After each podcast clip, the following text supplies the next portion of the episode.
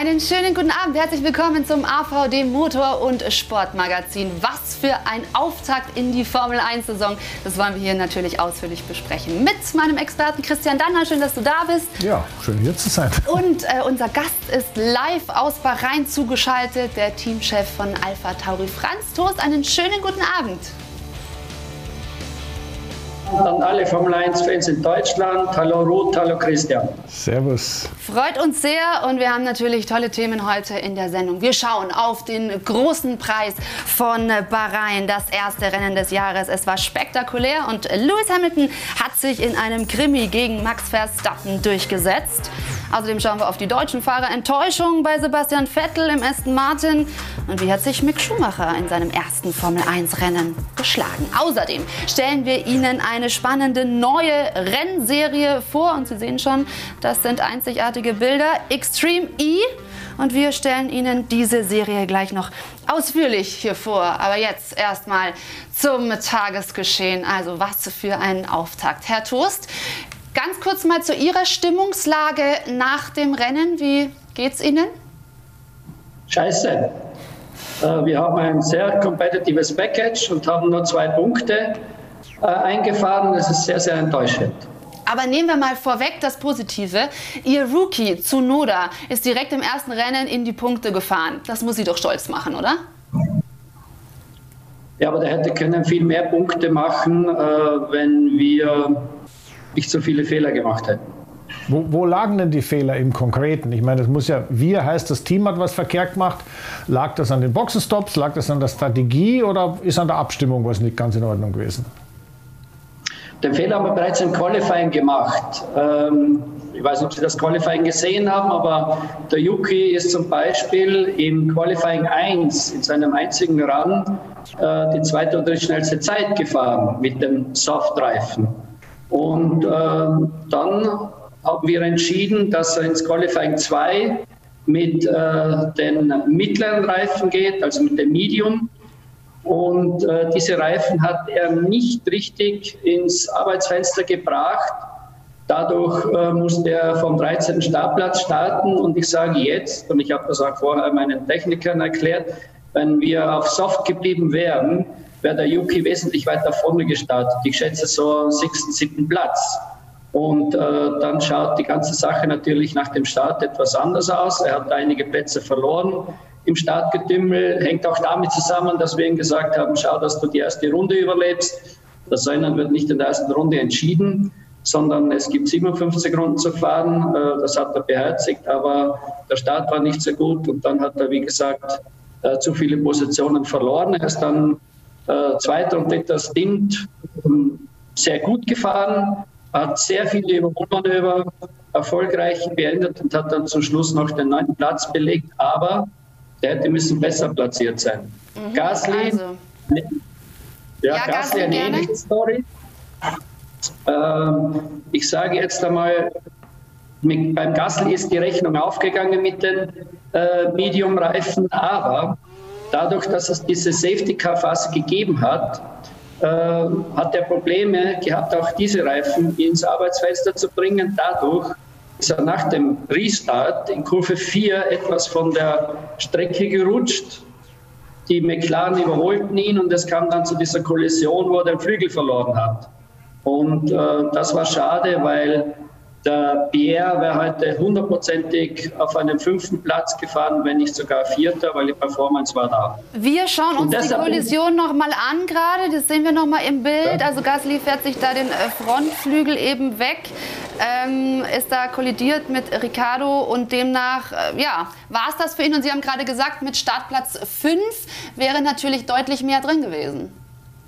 Richtig. Ja, und deshalb bin ich nicht gut drauf.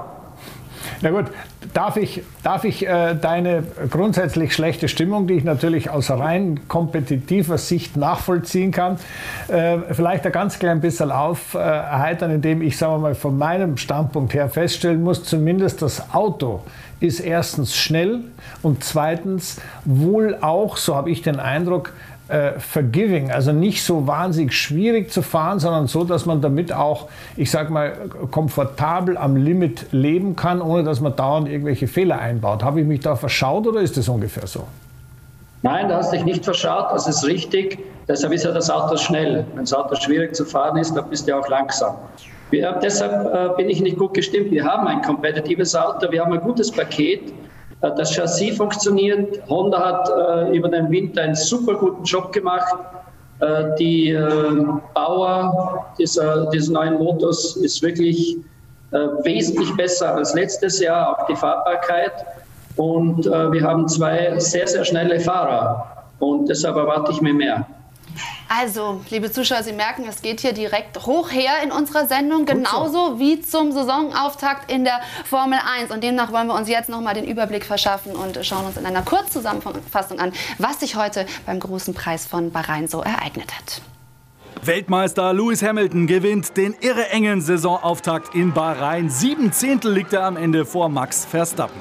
Aber der Reihe nach. Zuerst der Blick auf Debütant Mick Schumacher. Nach einem Dreher zu Beginn landet er auf dem 16. und letzten Platz. Sebastian Vettel zwischenzeitlich nach seiner Strafversetzung gut drauf. Er liefert sich ein Duell mit Fernando Alonso und ist in den Punkten. Doch dann die Kollision mit Ocon. Er beendet das Rennen als Vorletzter. Ganz vorne geht es zwischen Verstappen und Hamilton ständig hin und her. Nach jeder Boxenstoppphase wechselt die Führung. Verstappen überlässt Hamilton am Ende die Pole, um einer Strafe zu entgehen, weil er ihn vorher neben der Strecke überholt hatte. Damit gewinnt der Rekordweltmeister seinen 96. Grand Prix. Es war ein hartes Stück Arbeit. Also dann wollen wir jetzt, bevor wir dann nochmal auf Alpha Tauri im Detail eingehen, erstmal auf dieses Kopf-an-Kopf-Rennen an der Spitze eingehen. Es ist also doch Mercedes geworden mit Lewis Hamilton. Christian, haben die ein bisschen tief gestapelt bei den Tests und jetzt erst rausgeholt, was sie wirklich können oder lag es an Lewis hm. Hamilton? Nein, äh, das war schon, das, was man gesehen hat bei den Testfahrten, hat schon ungefähr dem tatsächlichen realen Zustand äh, des Rennens entsprochen. Ähm, Mercedes ist nicht dominant gegenüber Red Bull, sondern auf Augenhöhe, aber, und das muss man natürlich sagen, ähm, die lassen sich doch nach wie vor sehr ungern die Butter vom Brot nehmen. Und eine Kombination aus der Strategieabteilung bei Mercedes und Lewis Hamilton ist auch für einen eigentlich überlegenen und schnelleren Max Verstappen Schrägstrich Red Bull schwer zu knacken. Und ich glaube, das, was mir sehr gut gefallen hat, ist, ähm, dass der eigentlich schnellere äh, ja trotzdem noch so seine schwachen Zeiten gezeigt hat, denn das überholt man aber auch nicht ganz äh, clever, sagen wir mal so. Ähm, und deswegen ist das alles offen. Das heißt, man kann nicht automatisch ein Grand Prix-Sieger wird eh wieder der Hamilton vorhersagen. Und das finde ich wahnsinnig positiv für die Formel 1, für die Zuschauer, weil es einfach die Spannung erhöht und bis zum Absolut. Schluss kann man mitfiebern. Absolut. Herr Toast, wie sehen Sie denn das Kräfteverhältnis zwischen äh, Mercedes und Red Bull? Oder gehen wir erstmal auf dieses Duell ein, Lewis Hamilton, Max Verstappen? Sind die auf Augenhöhe? Die sind auf Augenhöhe. Also die zwei fahren momentan in einer eigenen Liga. Man sieht das auch, dass der äh, Walter Bottas äh, 738 Sekunden bereits hinten war und äh, das Tempo, das äh, der Max und äh, der Hamilton da vorne vorgegeben haben, das war wirklich sensationell. Und wie sie das alles gemacht haben, äh, es war aller, allerhöchstes Niveau. Und ich glaube, wir können uns da auf eine super spannende Saison freuen weil äh, der Max wird da zurückschlagen, Red Bull. Ja, also was mir dazu auch noch einfällt, ist, äh, es ist einfach herzerfrischend zu sehen, dass die Piloten nicht wie in den vergangenen Jahren einfach irgendwo mal Position einnehmen und dann irgendwie fertig rollen, sondern die zwei mussten von der ersten bis zur letzten Runde absolut am Limit fahren, innerhalb der Limitations, die da sind, Spritverbrauch, Motor, Power, äh, Reifen, Abrieb und so weiter, aber die waren absolut am Limit und das finde ich eben, das gehört zur Formel 1. Und ähm, ist das eigentlich bei euch weiter hinten auch der Fall oder wird da mehr, sagen wir mal, geschont und abgewartet? Nein, also äh, wir haben weder das Fahrzeug noch sonst was geschont. Es ist da absolut am Limit gefahren worden. Wir hatten heute, was den äh, Benzinverbrauch betrifft, etwas Glück, weil ja äh, faktisch zwei Runden Safety Car drinnen war. Und ansonsten wäre man da ziemlich ans Limit äh, gekommen. Aber nichtsdestotrotz im Verkehr musst du aufpassen, äh, dass du dir die Bremsen nicht überheizt. Also da musst du dann schon immer wieder mal ganz kurz äh, vor dem eigentlichen Bremsen etwas lüften. Aber äh, es hat keine Phase des Rennens heute gegeben, äh, wo wir zu den Fahrern gesagt haben, wo man, wo man den Eindruck erwecken äh, konnte, dass nicht voll am Limit gefahren wurde. Und wie haben, äh, gleich noch eine, Entschuldige, noch eine Frage, so, wie haben die das überstanden? Also beziehungsweise der, der Zunoda natürlich, weil der, der Gasly ist ja nur kurz unterwegs gewesen, äh, konzentrationsmäßig, äh, körperlich, äh, war das problemlos hinzukriegen oder hat man schon gemerkt, dass das was Neues ist, weil so lang ist der auch noch nie ein Rennen gefahren? Na, na doch, äh, der ist schon so lang gefahren. Wir haben eine Wintertestfahrt mit ihm gemacht ja, wir haben da einige Rennsimulationen absolviert und der ist körperlich hundertprozentig fit. Und äh, das hat er heute auch unter Beweis gestellt, weil wenn du nicht körperlich fit bist, dann überholst du in der, Renn in der letzten Runde nicht noch den Stroll und das war eine super Aktion, die er da gezeigt hat. Sehr gut, ja. Also für Zunoda war das tatsächlich schon ein Ausrufezeichen, das er da setzen konnte, so sehe ich zumindest.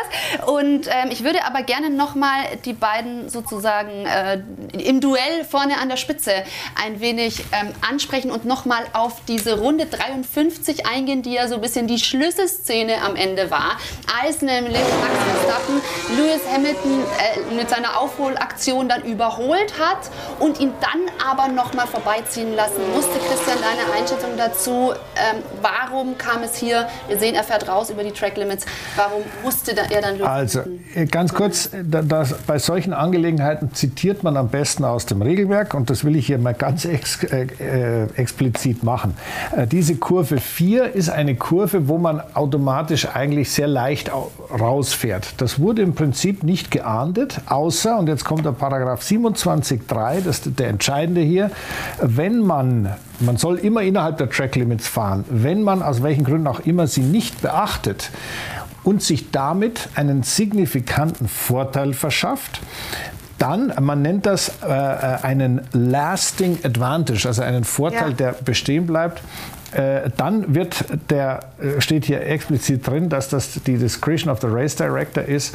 Ähm, der Renndirektor, in dem Fall Michael Masi, darf dann oder wird dann sich schon zu Wort melden und sagen, jetzt pass auf, wir tauschen das lieber, sonst gibt es eine Strafe. Und jetzt ist halt äh, das, was man nicht vorhersehen kann, wie groß oder wie, stark ist die Strafe, fünf Sekunden oder zehn Sekunden, äh, das überliegt wiederum den Stewards. Und das müssen die entscheiden. Also äh, ich glaube, das hat Red Bull dann schon in der Hitze des Gefechtes richtig entschieden. Ihn anzuweisen, er, ja. Und der Max, der weiß ja ganz genau auch, was er gemacht hat. Das war, der ist ja nicht von vorgestern. Ja. Herr Toast, was hätten Sie Ihrem Rennfahrer in dem Moment gesagt? Hätten Sie auch dazu geraten, dann äh, den Gegner vorbeizulassen? Ja, weil der Max war mit allen vier Rädern außerhalb des Track Limits und da hast du auch gegenüber den Stewards keine Chance. Also das war die völlig wichtige Entscheidung seitens von ja. Bull Racing. Wären Sie da jetzt an der Stelle irgendwie sauer gewesen über so einen, äh, ja, sag ich mal, Fehler dann in der Nein, nicht sauer, nein, sauer überhaupt nicht, aber natürlich enttäuscht, äh, weil der Sieg dadurch durch die Lappen gegangen ist. Und äh, wenn ein Fahrzeug vorne ist, dann springen natürlich die Emotionen darauf über und dann möchte man natürlich, dass das Fahrzeug vorne bleibt. Aber Reglement ist Reglement und das muss man eben respektieren. Aber das ist eine entscheidende Frage. Ähm, Christian, glaubst du, hätte er das Rennen gewonnen? Ja, klar. Da war das ganze Wochenende der stärkste Mann, der schnellste Mann im schnellsten Auto. Deswegen, ja, ich glaube, das hätte er gewinnen können. Und das Spannende, hätte er das dann wissen müssen in dem Moment, dass ihm ja, so ein Fehler dann wirklich das Rennen kostet? Vielleicht ist es woanders nicht gegangen, hat er es halt da probiert. Das, ich, so, ich bin jetzt nicht, mit, nicht drin gesessen. Aber das Problem ist folgendes. Wenn eine taktische Entscheidung kommt und die hieß nichts, das war ein klassischer Undercut, den Mercedes gemacht hat, allerdings sehr früh. Dann hat man wahrscheinlich gedacht, naja, also bis, bis Rennende haben wir so viel Luft, bessere Reifen, den holen wir sowieso. Und da glaube ich, ähm, hat man sich ein bisschen vertan äh, bei Red Bull jetzt, dass man gedacht hat, es ist leichter da zu überholen, als es letztendlich war. Weil eins ist auch klar, wenn man in Dirty Air, also direkt hinterm Vordermann herfährt und das noch ein Hamilton ist, Entschuldigung, der fährt dann schon so, wie er sich, der, der macht sich schon, der positioniert sich dann schon so, dass man diesen kleinen bisschen extra Schwung, den man braucht, um vorbeizufahren, nicht holen kann. Also da gehört in, in beide Richtungen muss es da schon zusammenpassen. Aber das, das Positive finde ich, die zwei mit Abstand besten Fahrer im Feld geben sich Saures bis zur letzten Runde. Und das ist das, was ich sehen will. Das ist Motorsport, das ist toll. Ähm, Herr Toast, welche Strategie hat Sie mehr beeindruckt heute? Sie meinen jetzt von äh, Red Bull Racing oder von Mercedes? Genau. Wahrscheinlich ja, haben Sie sich mehr auf, auf, Ihre eigene Strategie konzentriert, ne? Ja, klar, dass sich auf unsere Strategie äh, konzentriert, aber dadurch, dass der Hamilton gewonnen hat, äh, haben die einen sehr guten Job gemacht. Definitiv. Das kann man so festhalten, aber ich finde auch, also für alle Zuschauer und alle Racing-Fans, also wenn das so weitergeht, dass die sich so betteln, die beiden, dann können wir wirklich eine spannende Saison erwarten. Das haben wir doch genauso äh, uns erträumt. So, dann wollen wir natürlich auch noch auf Sebastian Vettel zu sprechen kommen. Christian, direkt die Frage an dich. Ein komplett gebrauchtes Wochenende für ihn? Ja, und zwar, dass er da ein bisschen Eingewöhnungsschwierigkeiten hat, das muss man ihm zugestehen, das ist ganz klar. Ja, aber was mir nicht gefallen hat, war dieses, dieses gelbe Flaggenthema im, im, äh, im Qualifying. Das ist nun mal es ist halt so, ja, ob einem das gefällt oder nicht. Die Strafversetzung war richtig, aber wenn doppelt ist, doppelt geschwenkt, dann musst du die Runde auch wirklich aufgeben und nicht trotzdem innerhalb von ein paar Tausendstel die Rundenzeit fertig fahren. Das war schon mal wirklich nicht sehr clever. Dann im Rennen den Unfall, den, Unfall, den er hatte mit, mit äh, Ocon. Das schauen wir uns gerne auch nochmal an. Da haben wir auch die Bilder dazu. Also er fährt hier genau sich. Äh, also er, er fährt ihm einfach ein in den Hintern rein und dreht ihn um. Also mal ganz ehrlich, das ist jetzt nicht das erste Mal, dass wir Sebastian in einer Situation sehen, die wirklich nicht sehr clever ist. Ja?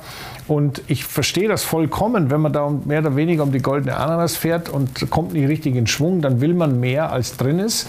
Aber das hätte er eigentlich jetzt im Laufe der letzten Jahre schon irgendwann mal im Kurzzeitgedächtnis abspeichern müssen. Das, ist jetzt, das häuft sich einfach. Und deswegen finde ich es schade. Ähm, er ist allerdings ein Mann, der diesen klassischen Reset schon den Reset-Button drücken kann und der fährt beim nächsten Rennen, Entschuldigung, er, fährt er, er, besser, der fährt besser und, und wird die Fehler nicht mehr machen. Aber äh, trotzdem, Aber ich war schon ein bisschen enttäuscht, weil ich bin ein Vettel-Fan. Ja, und dann so ein Schmarrn da Ja, er hat äh, zwischenzeitlich sich ja kurz noch aufgeregt, äh, ob Ocon ihm da irgendwie in die Linie gefahren wäre. Aber nein, du sagst natürlich klar, das war sein Fehler, Herr Toast. Ähm, hat Sie das überrascht, dass es jetzt eben für Sebastian Vettel dermaßen schlecht losging? Nach den Tests, äh, sage ich jetzt einmal, hat mich das nicht so sehr überrascht, weil das Fahrzeug einfach nicht gut ist. Sie haben Probleme meines Erachtens äh, beim Bremsen und vor allem ist das äh, Fahrzeug sehr instabil auf der Hinterachse. Und äh, wenn man dann als Fahrer so mit dem Rücken zur Wand steht, äh, dann versucht man natürlich äh, noch mehr zu geben und übertreibt es halt dann dauernd dort. Ja ich hoffe, dass sie das Fahrzeug wieder irgendwann einmal in den Griff bekommen und dass der Sebastian dann ein Gerät äh, in den Händen hat, mit dem er bessere Platzierungen erreicht. Ja. Ja, weißt du, was du darfst nicht vergessen, ähm, die Vorschusslorbeeren in dieses Team, die waren ja gigantisch. Ich meine, die haben ja selber davon gesprochen, ähm, auf jeden Fall mal den dritten Platz in der Konstrukteurs-WM, den haben sie quasi schon vorab beschlossen. Und das, ist, das gefällt mir nicht, weil das Team ist ein Mittelfeldteam, was dadurch, dass man letztes Jahr den äh, Mercedes zu 100 Prozent kopiert hat, einen unglaublichen Sprung nach vorne gemacht hat. Alles d'accord, musst du umsetzen, musst du auch noch fertig fahren. Aber nur weil es jetzt Aston Martin heißt und grün ist, fährt das Auto automatisch nicht so schnell, äh, ja. wie, es, wie man sich erträumt. Da wurden große Erwartungen geschürt. Da wurden große Erwartungen geschürt. Sebastian Vettel, der sich dachte, jetzt kommt der Umschwung, jetzt kommt irgendwie das Neue. não é? Ja, weißt du, das ist ja jedem Fahrer vergönnt. Man, man kommt in ein neues Team und gerade nach der Frustration bei Ferrari ähm, sei jedem vergönnt, dass man da auch positiv rangeht. Ich glaube schon, dass die, das ist ja ein, ein, ein relativ etabliertes Team ja, und auch die mit guten Leuten, guten Technikern auch, die äh, ihren, ihren Pfad der Tugend schon wiederfinden. Aber wenn du da vorne mitspielst, und der Franz wird mir das sicher recht geben, ich sage jetzt vorne im äh, Spitze des Mittelfeldes, da ist die Luft verdammt dünn. Da das geht nicht nur, indem man sagt, ich fahre ein bisschen schneller, weil ich heiße jetzt erst einmal. Gerne die Frage, Frage, Herr Trust, wo sehen Sie denn Aston Martin im Vergleich zum Team Alpha Tauri? Ja, momentan Gott sei Dank hinter uns und ich hoffe, dass das so bleibt. Mhm. Aber ist ein direkter Konkurrent? Oder ähm, ja, haben Sie wirklich in dem Moment den Eindruck, dass Ihr Team da noch deutlich mehr zeigen kann in dieser Saison? Nein, nein, wir können schon mehr zeigen, aber wir dürfen uns da nicht spielen. Das Mittelfeld ist eng zusammen. Also äh, McLaren, Ferrari, äh, Alpha Tauri und ähm, äh, ja, Alfa Romeo, Aston Martin. Äh, da gibt es keine großen Unterschiede. Also da muss schon jeder am Wochenende alles hundertprozentig hinbringen, äh, damit er da vorne bleibt. Ja, also spielen darf man sich da nicht und Fehler darf man da keine machen, sonst ist man gleich hin.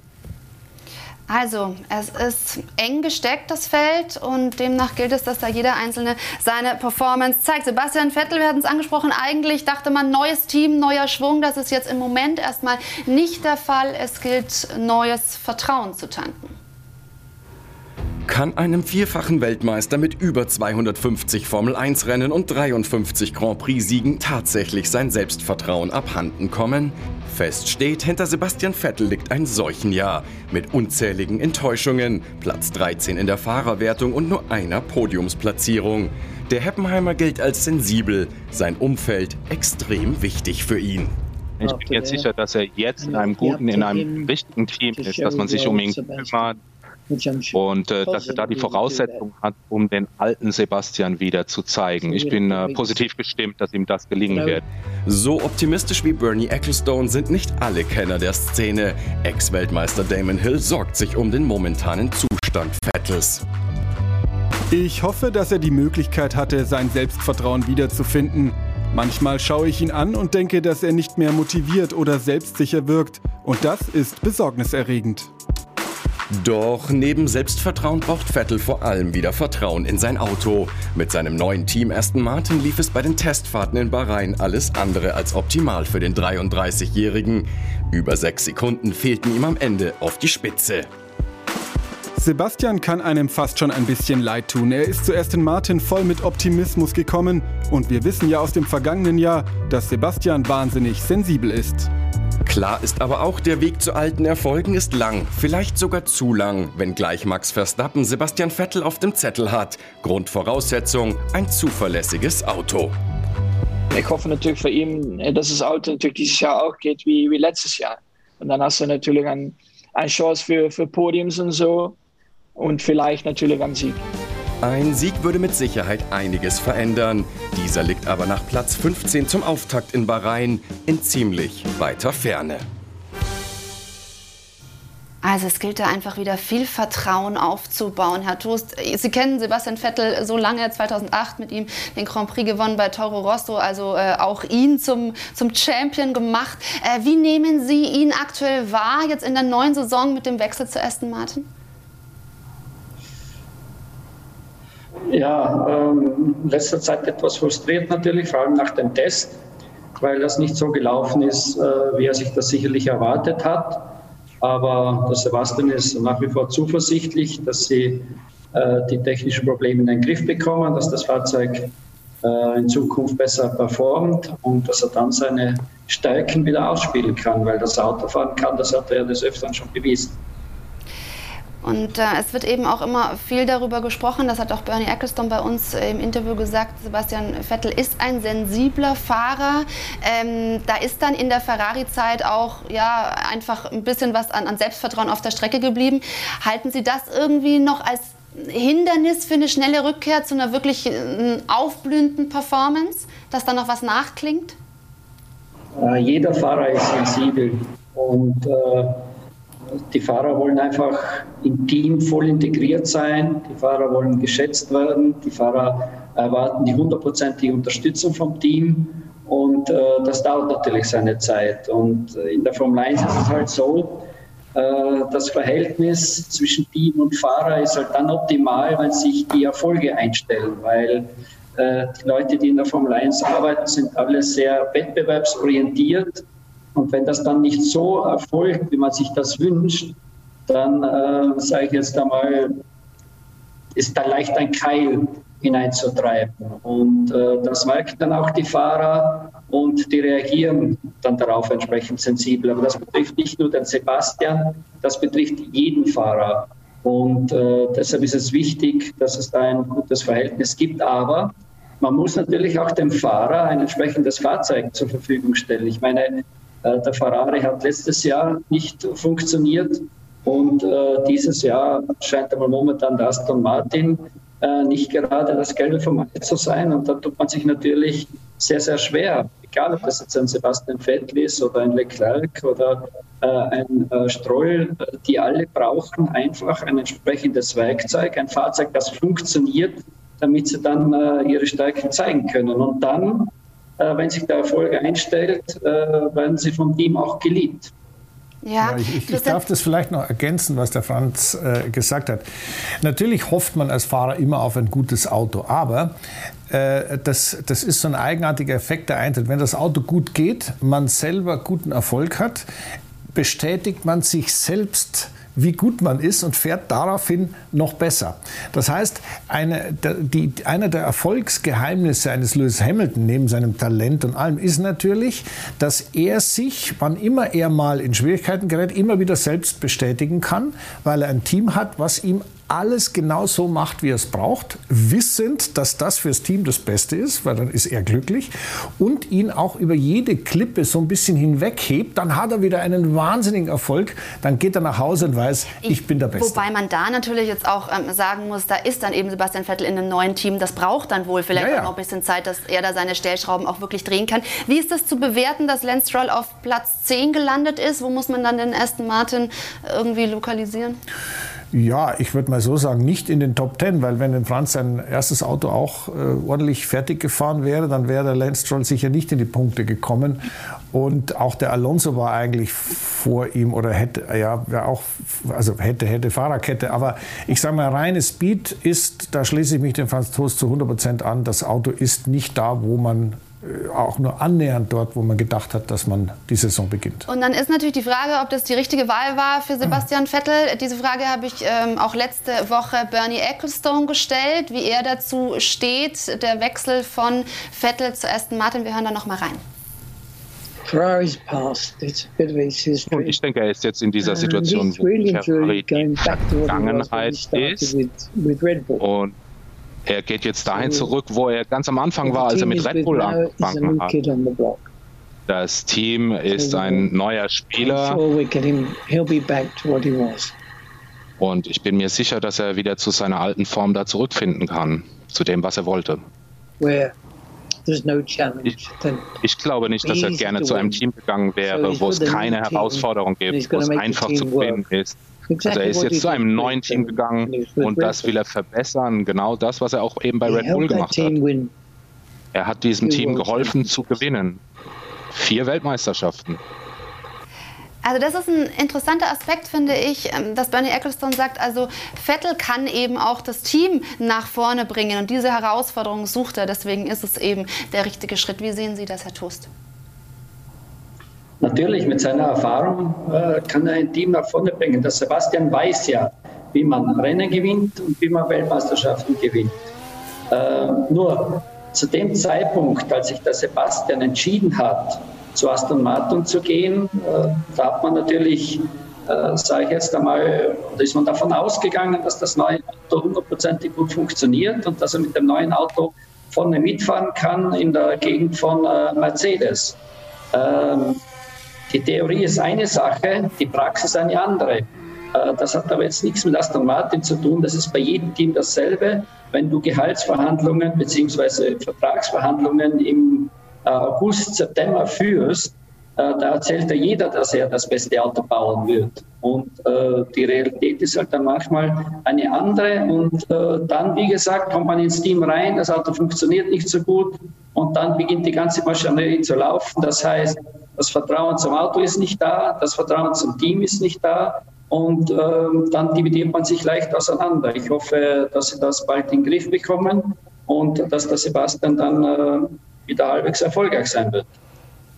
Ja, Christian, das ist so ein bisschen die spannende Frage. Nach einem Rennen oder einem Wochenende, ähm, muss man da jetzt schon irgendwie Alarm schlagen? Oder also glaubst du, diese Abwärtsspirale dreht sich jetzt relativ schnell los ja. oder hat er einfach noch ein bisschen Phase ich, da reinzufinden? Das ist jetzt genau die richtige Frage. Alarm hundertprozentig, logisch. Und zwar alles, was rot läuten kann und leuchten kann, müsste dort in Silverstone, wo die zu Hause sind, äh, im Moment leuchten. Ähm, ist die Saison schon gelaufen? Nein, ist noch nicht gelaufen. Ich meine, äh, das Team das hat. Nein, nein, pass auf, das ist deswegen so interessant, weil äh, dieses Jahr ist es ja sehr, sehr wichtig oder sehr, sehr delikat, wie man seine Entwicklungskapazitäten einteilt. Ähm, man kann nicht einfach blind drauf losentwickeln, weil dann was fehlt fürs kommende Jahr, wo ja eine komplette Regel, äh, komplette neue Formel 1 stattfinden wird. Und deswegen wird es sehr, sehr wichtig sein, jetzt am Anfang des Jahres sofort zu überreißen, wo hat das Auto ein Problem. Das ist jetzt, und da muss ich ganz ehrlich sagen, bei einem Team von der Größe wie Aston Martin in einem Zustand wie Aston Martin, weil das ist ja äh, im Prinzip ein Team, was zwar jetzt toll dasteht, aber noch kleiner ist, dabei ist, größer zu werden, mehr Leute zu haben. Die ganze Infrastruktur, die ganze Personalpolitik, das muss alles einfach nur viel hilft viel, ist nicht so einfach. Das muss schon sich einspielen. Als die noch kleiner waren, haben sie auf natürlich niedrigerem Niveau, aber haben das sehr gut hinbekommen. Ich hoffe mal, dass Andy Green, der da äh, in Charge ist, und Ottmar Safnauer, dass die das gelöst bekommen, das Problem. Äh, aber so, so ganz easy ist es nicht. Was muss schnell passieren? Herr Toast, ich weiß natürlich, ähm, würde Ihnen das gelegen kommen, wenn Aston Martin da ein bisschen schwächelt. Dann haben Sie nämlich einen Konkurrenten weniger. Aber mit Blick auf Sebastian Vettel, der natürlich an alte Erfolge anknüpfen will und auch mal wieder Weltmeister werden möchte, glauben Sie, also trauen Sie ihm das in einem Aston Martin zu? Die Weltmeisterschaft zu gewinnen? Nein, mit dem Auto kann er momentan äh, die Weltmeisterschaft nicht gewinnen, ist ausgeschlossen. Das ist eine klare Ansage. So, wir wollen natürlich auch gleich noch weitersprechen in dieser Runde. Natürlich über Alpha Tauri, vor allem auch natürlich über ihren Werdegang als äh, Championmacher, so würde ich es bezeichnen. Gucken auch auf das erste Formel 1 Rennen von Mick Schumacher und dann stellen wir Ihnen noch eine wunderbare Rennserie vor. Also nach einer kurzen Pause sind wir hier zurück. Bleiben Sie bei uns. Und damit sind wir zurück beim AVD Motor- und Sportmagazin mit Christian Danner als Experte an meiner Seite. Und zugeschaltet ist uns der Alpha Tauri-Teamchef Franz Toast, der zu Beginn der Sendung schon gesagt hat, das ist scheiße gelaufen heute in Bahrain. Vielleicht nehmen Sie uns noch mal mit und äh, schildern uns Ihre Sicht des Rennens, gerade mit, mit Blick auf Ihre beiden Fahrer. Was hat Sie da am meisten verärgert? Ja, zuerst einmal äh, die Kollision natürlich von Pierre Gasly, weil er war nach dem Start eigentlich in guter Position, ist an fünfter Stelle gelegen. Dann kam das Safety Car und äh, dann hat sich leider den Frontflügel abgefahren und da war das Rennen dann gelaufen, weil er hat sich nicht nur den Flügel kaputt gefahren, sondern auch den vorderen Teil des Unterbodens, hat ca. 20 Punkte an Downforce verloren. Das ist umgerechnet zwei bis zweieinhalb Zehntel Sekunde pro Runde. Somit war das Rennen gelaufen. Und äh, der Yuki, ähm, ist vom 13. Startplatz äh, gestartet, äh, hatte einen mittelmäßigen Start, ist äh, gleich vor der ersten Kurve von zwei Fahrzeugen überholt worden, äh, hat dann später gut aufholen können und äh, hat während des Rennens sehr gute Stints hingelegt, hat sehr viele Fahrer überholt und äh, zum Schluss dann noch den neunten Platz belegt und somit zwei Punkte nach Hause gefahren. Aber das war viel zu wenig. Wir haben uns da wesentlich mehr erwartet. Also das ist die Erwartungshaltung von Alpha Tauri, das ist nachvollziehbar. Christian, wie hast denn du die Leistung gesehen? Also was den äh, Yuki angeht, muss ich sagen, okay, im Training hätte er weiter vorne stehen können, aber das war, äh, hat der Franz uns am Anfang der Sendung erklärt, warum, genau. im Qualifying, ja. Äh, aber was der im Rennen gezeigt hat, war äh, außerordentlich gut. Also nicht nur normal ganz gut oder sehr ordentlich, sondern das fand ich schon herausragend gut. Ähm, wenn du ein Top-Formel-2-Fahrer bist, und das ist äh, Zunoda ja im vergangenen Jahr ganz klar gewesen, heißt es noch lange nicht, dass du dich mit diesen Formel-1-Abläufen und mit der, mit der Komplexität der Dinge, was da alles auf einen zukommt, so hoppla hopp, ähm, dass du da hoppla hopp damit klarkommst. Denn du darfst nicht vergessen, so ein Formel-1-Auto ist schon viel, viel, viel, viel schneller und äh, die anderen, die da um dich rum sind, die sind auch nicht auf der Brennsuppe dahergeschwommen. Die wollen schon, die wissen schon, wie es geht deswegen muss ich sagen, großes Kompliment, das hat er sehr gut gemacht. Also ich finde den Yuki Tsunoda ja auch wirklich beeindruckend. Das ist der, der kleinste und jüngste Fahrer im Feld. Der hat aber ein Mords Selbstbewusstsein. Der sagt auch, ich will als erster japanischer Fahrer in der Formel 1 siegen. Äh, können Sie uns den äh, Kerl ein bisschen näher bringen und vorstellen? Denn also auf den kann man ja wirklich stolz sein, den in seinen Reihen zu haben, oder? Also der Yuki ist ein außerordentliches Talent Seine fahrerischen Fähigkeiten muss man wirklich auf aller, allerhöchstes äh, Niveau heben. Er ist äh, sehr zielstrebig, er ist fokussiert, er hat äh, das nötige Selbstvertrauen, er ist mental sehr stark und das hat er in der Vergangenheit bereits bewiesen. Man darf nicht vergessen, dass vor zwei Jahren von Japan nach äh, Europa gekommen ist, in der Formel 3 Europameisterschaft gefahren und äh, hat da sehr, sehr gute Resultate erzielt, hat sogar Rennen gewonnen. Und äh, wenn man Japan kennt und wenn man Europa kennt, das ist eine völlig andere Kultur. Und sich da so durchzusetzen auf neuen Rennstrecken mit äh, einem neuen Team, mit Leuten, die man nicht kennt, da muss man schon sehr, sehr äh, stark sein im Kopf. Und äh, das beweist er immer wieder. Und letztes Jahr in der Formel 2 war er der beste Rookie des Jahres, hat am Ende den dritten Platz belegt hat Rennen gewonnen und was mich da beeindruckt hat, zum Beispiel äh, in Österreich hat es in Strömen geregnet äh, beim Formel-2-Rennen und äh, er hat das Rennen angeführt und nur wegen eines Problems am Funk, also hat man nicht zu spät reingeholt, hat er das Rennen nicht gewonnen, ist dann noch Zweiter gewonnen, aber wie er das gemacht hat, das war schon erste Sahne. Seine große Stärke, sage ich jetzt einmal, ist, ähm, er, hat, er kann den Speed sehr gut abschätzen äh, vor allem in schnellen Kurven. Er hat ein unheimliches Gefühl für das Auto, eingangs der Kurve zum Scheitelpunkt hin. Er ist wahnsinnig stark auf der Bremse und ähm, er ist ein Kämpfer. Äh, mir haben also heute einige Überholmanöver von ihm sehr, sehr gut gefallen. Er ist da reingefahren, als gäbe es keinen Morgen mehr. Und, äh, da hat er den Jungs schon gezeigt, also äh, spielen dürft ihr euch mit mir nicht, weil ich überhole euch ganz einfach und das gefällt mir. Also dieses Selbstbewusstsein ist wichtig und äh, ich denke, der Yuki Tsunoda wird in der Formel 1 sehr erfolgreich werden und wird uns noch äh, viele, viele tolle Rennen liefern. Wow, also hoffentlich hat er das von Ihnen so auch schon mal gehört, sonst müssen Sie ihm das Interview mal äh, vorspielen und übersetzen. ähm, aber also das klingt nach einem äh, ganz großen Talent, oder? So. Ja gut, das, was man äh, nicht unterschätzen darf, ist dieser, äh, die Bemerkung von Franz Toast gewesen, dass es einen sehr großen kulturellen Unterschied gibt, Rennsportkulturellen Unterschied zwischen Japan, wo er herkommt, und Europa. Und ich muss auch sagen, äh, ich kenne den Weg auch in die andere Richtung, Franz nebenbei auch bemerkt. Äh, wir haben ja, nach Japan, viel, genau. viel in mhm. Japan gemacht und äh, ich, ich bin da auch relativ viel dort gefahren. Ähm, da, das, da ist der Umgang untereinander völlig anders und ähm, dass er das so problemlos hinbekommen hat und dann auch noch gleich auf diesem Niveau hinbekommen hat, zeigt, dass er eben mental und was das, den Intellekt angeht, wirklich ganz, ganz, ganz weit vorne ist. Und wenn das kombiniert ist mit äh, Talent und das wird nicht immer rund laufen, da wird auch mal was schief gehen. Ähm, aber dann äh, muss ich ganz ehrlich sagen, ist von dem wirklich viel zu erwarten. Im Gegensatz, muss man leider auch sagen, zu sehr vielen japanischen Kollegen, die diesen Weg auch schon beschritten haben und überhaupt nicht wirklich auf die Füße kamen. Ja, Wahnsinn. Also, ähm, das ist schon toll. Also auch auch weil, weil Bernie Ecclestone Ähnliches gesagt hat, auch mit ganz viel Lob und eben gemeint hat, also auf den ist er enorm gespannt. Das heißt, Sie haben wirklich, ich sag's nochmal, die, die Siegertypen schon in die Spur geschickt. Ist das einer, wo Sie jetzt schon sagen, also Leute, passt auf, der wird mal Weltmeister? Der wird Weltmeister, da bin ich mir sicher. Aber da muss ich auch eins dazu sagen, da steckt sehr viel Arbeit dahinter. Äh, die Vorbereitung für diese Saison hat letztes Jahr bereits im November begonnen, als wir mit ihm in Imola einen Test durchgeführt haben. Und dann haben wir in Abu Dhabi ausführlich getestet. Und Covid-19 hat auch was Positives. Das heißt, er war den ganzen Februar bei uns in Faenza, weil er durfte nicht nach England, weil da hätte er müssen in Quarantäne.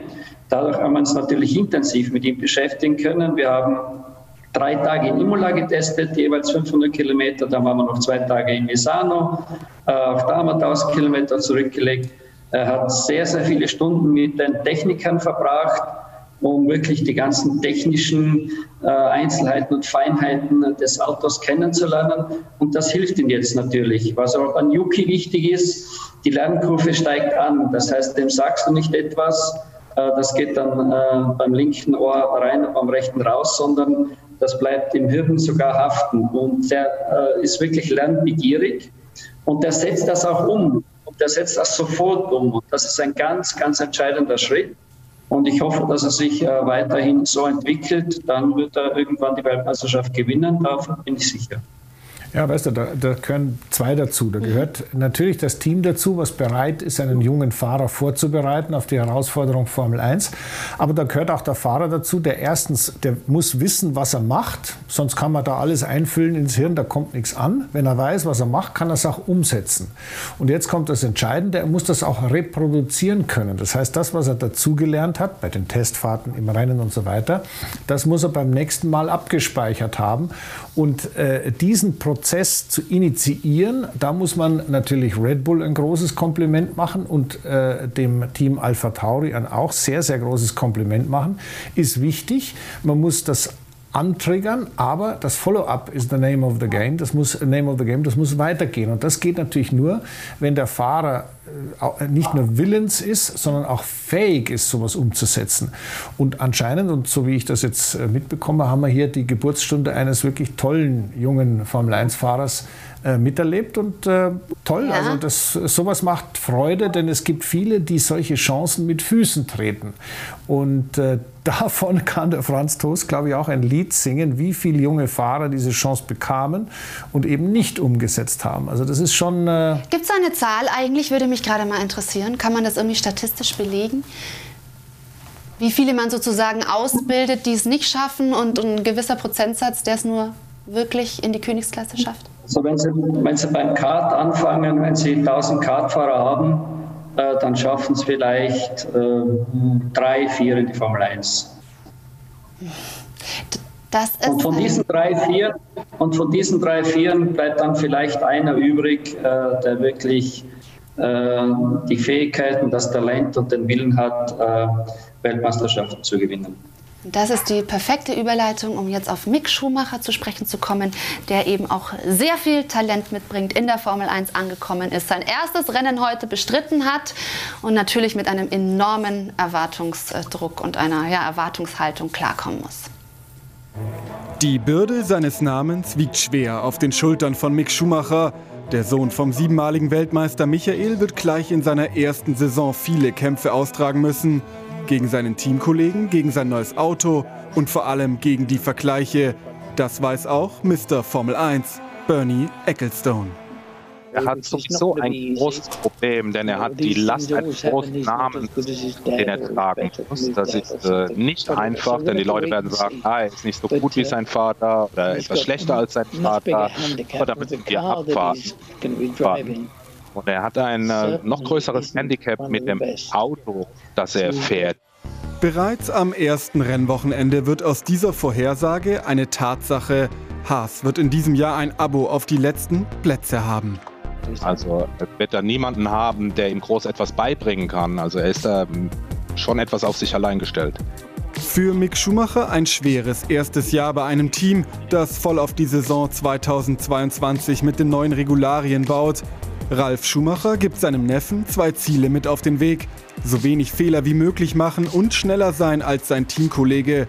Es wird ein reines Lehrjahr für ihn.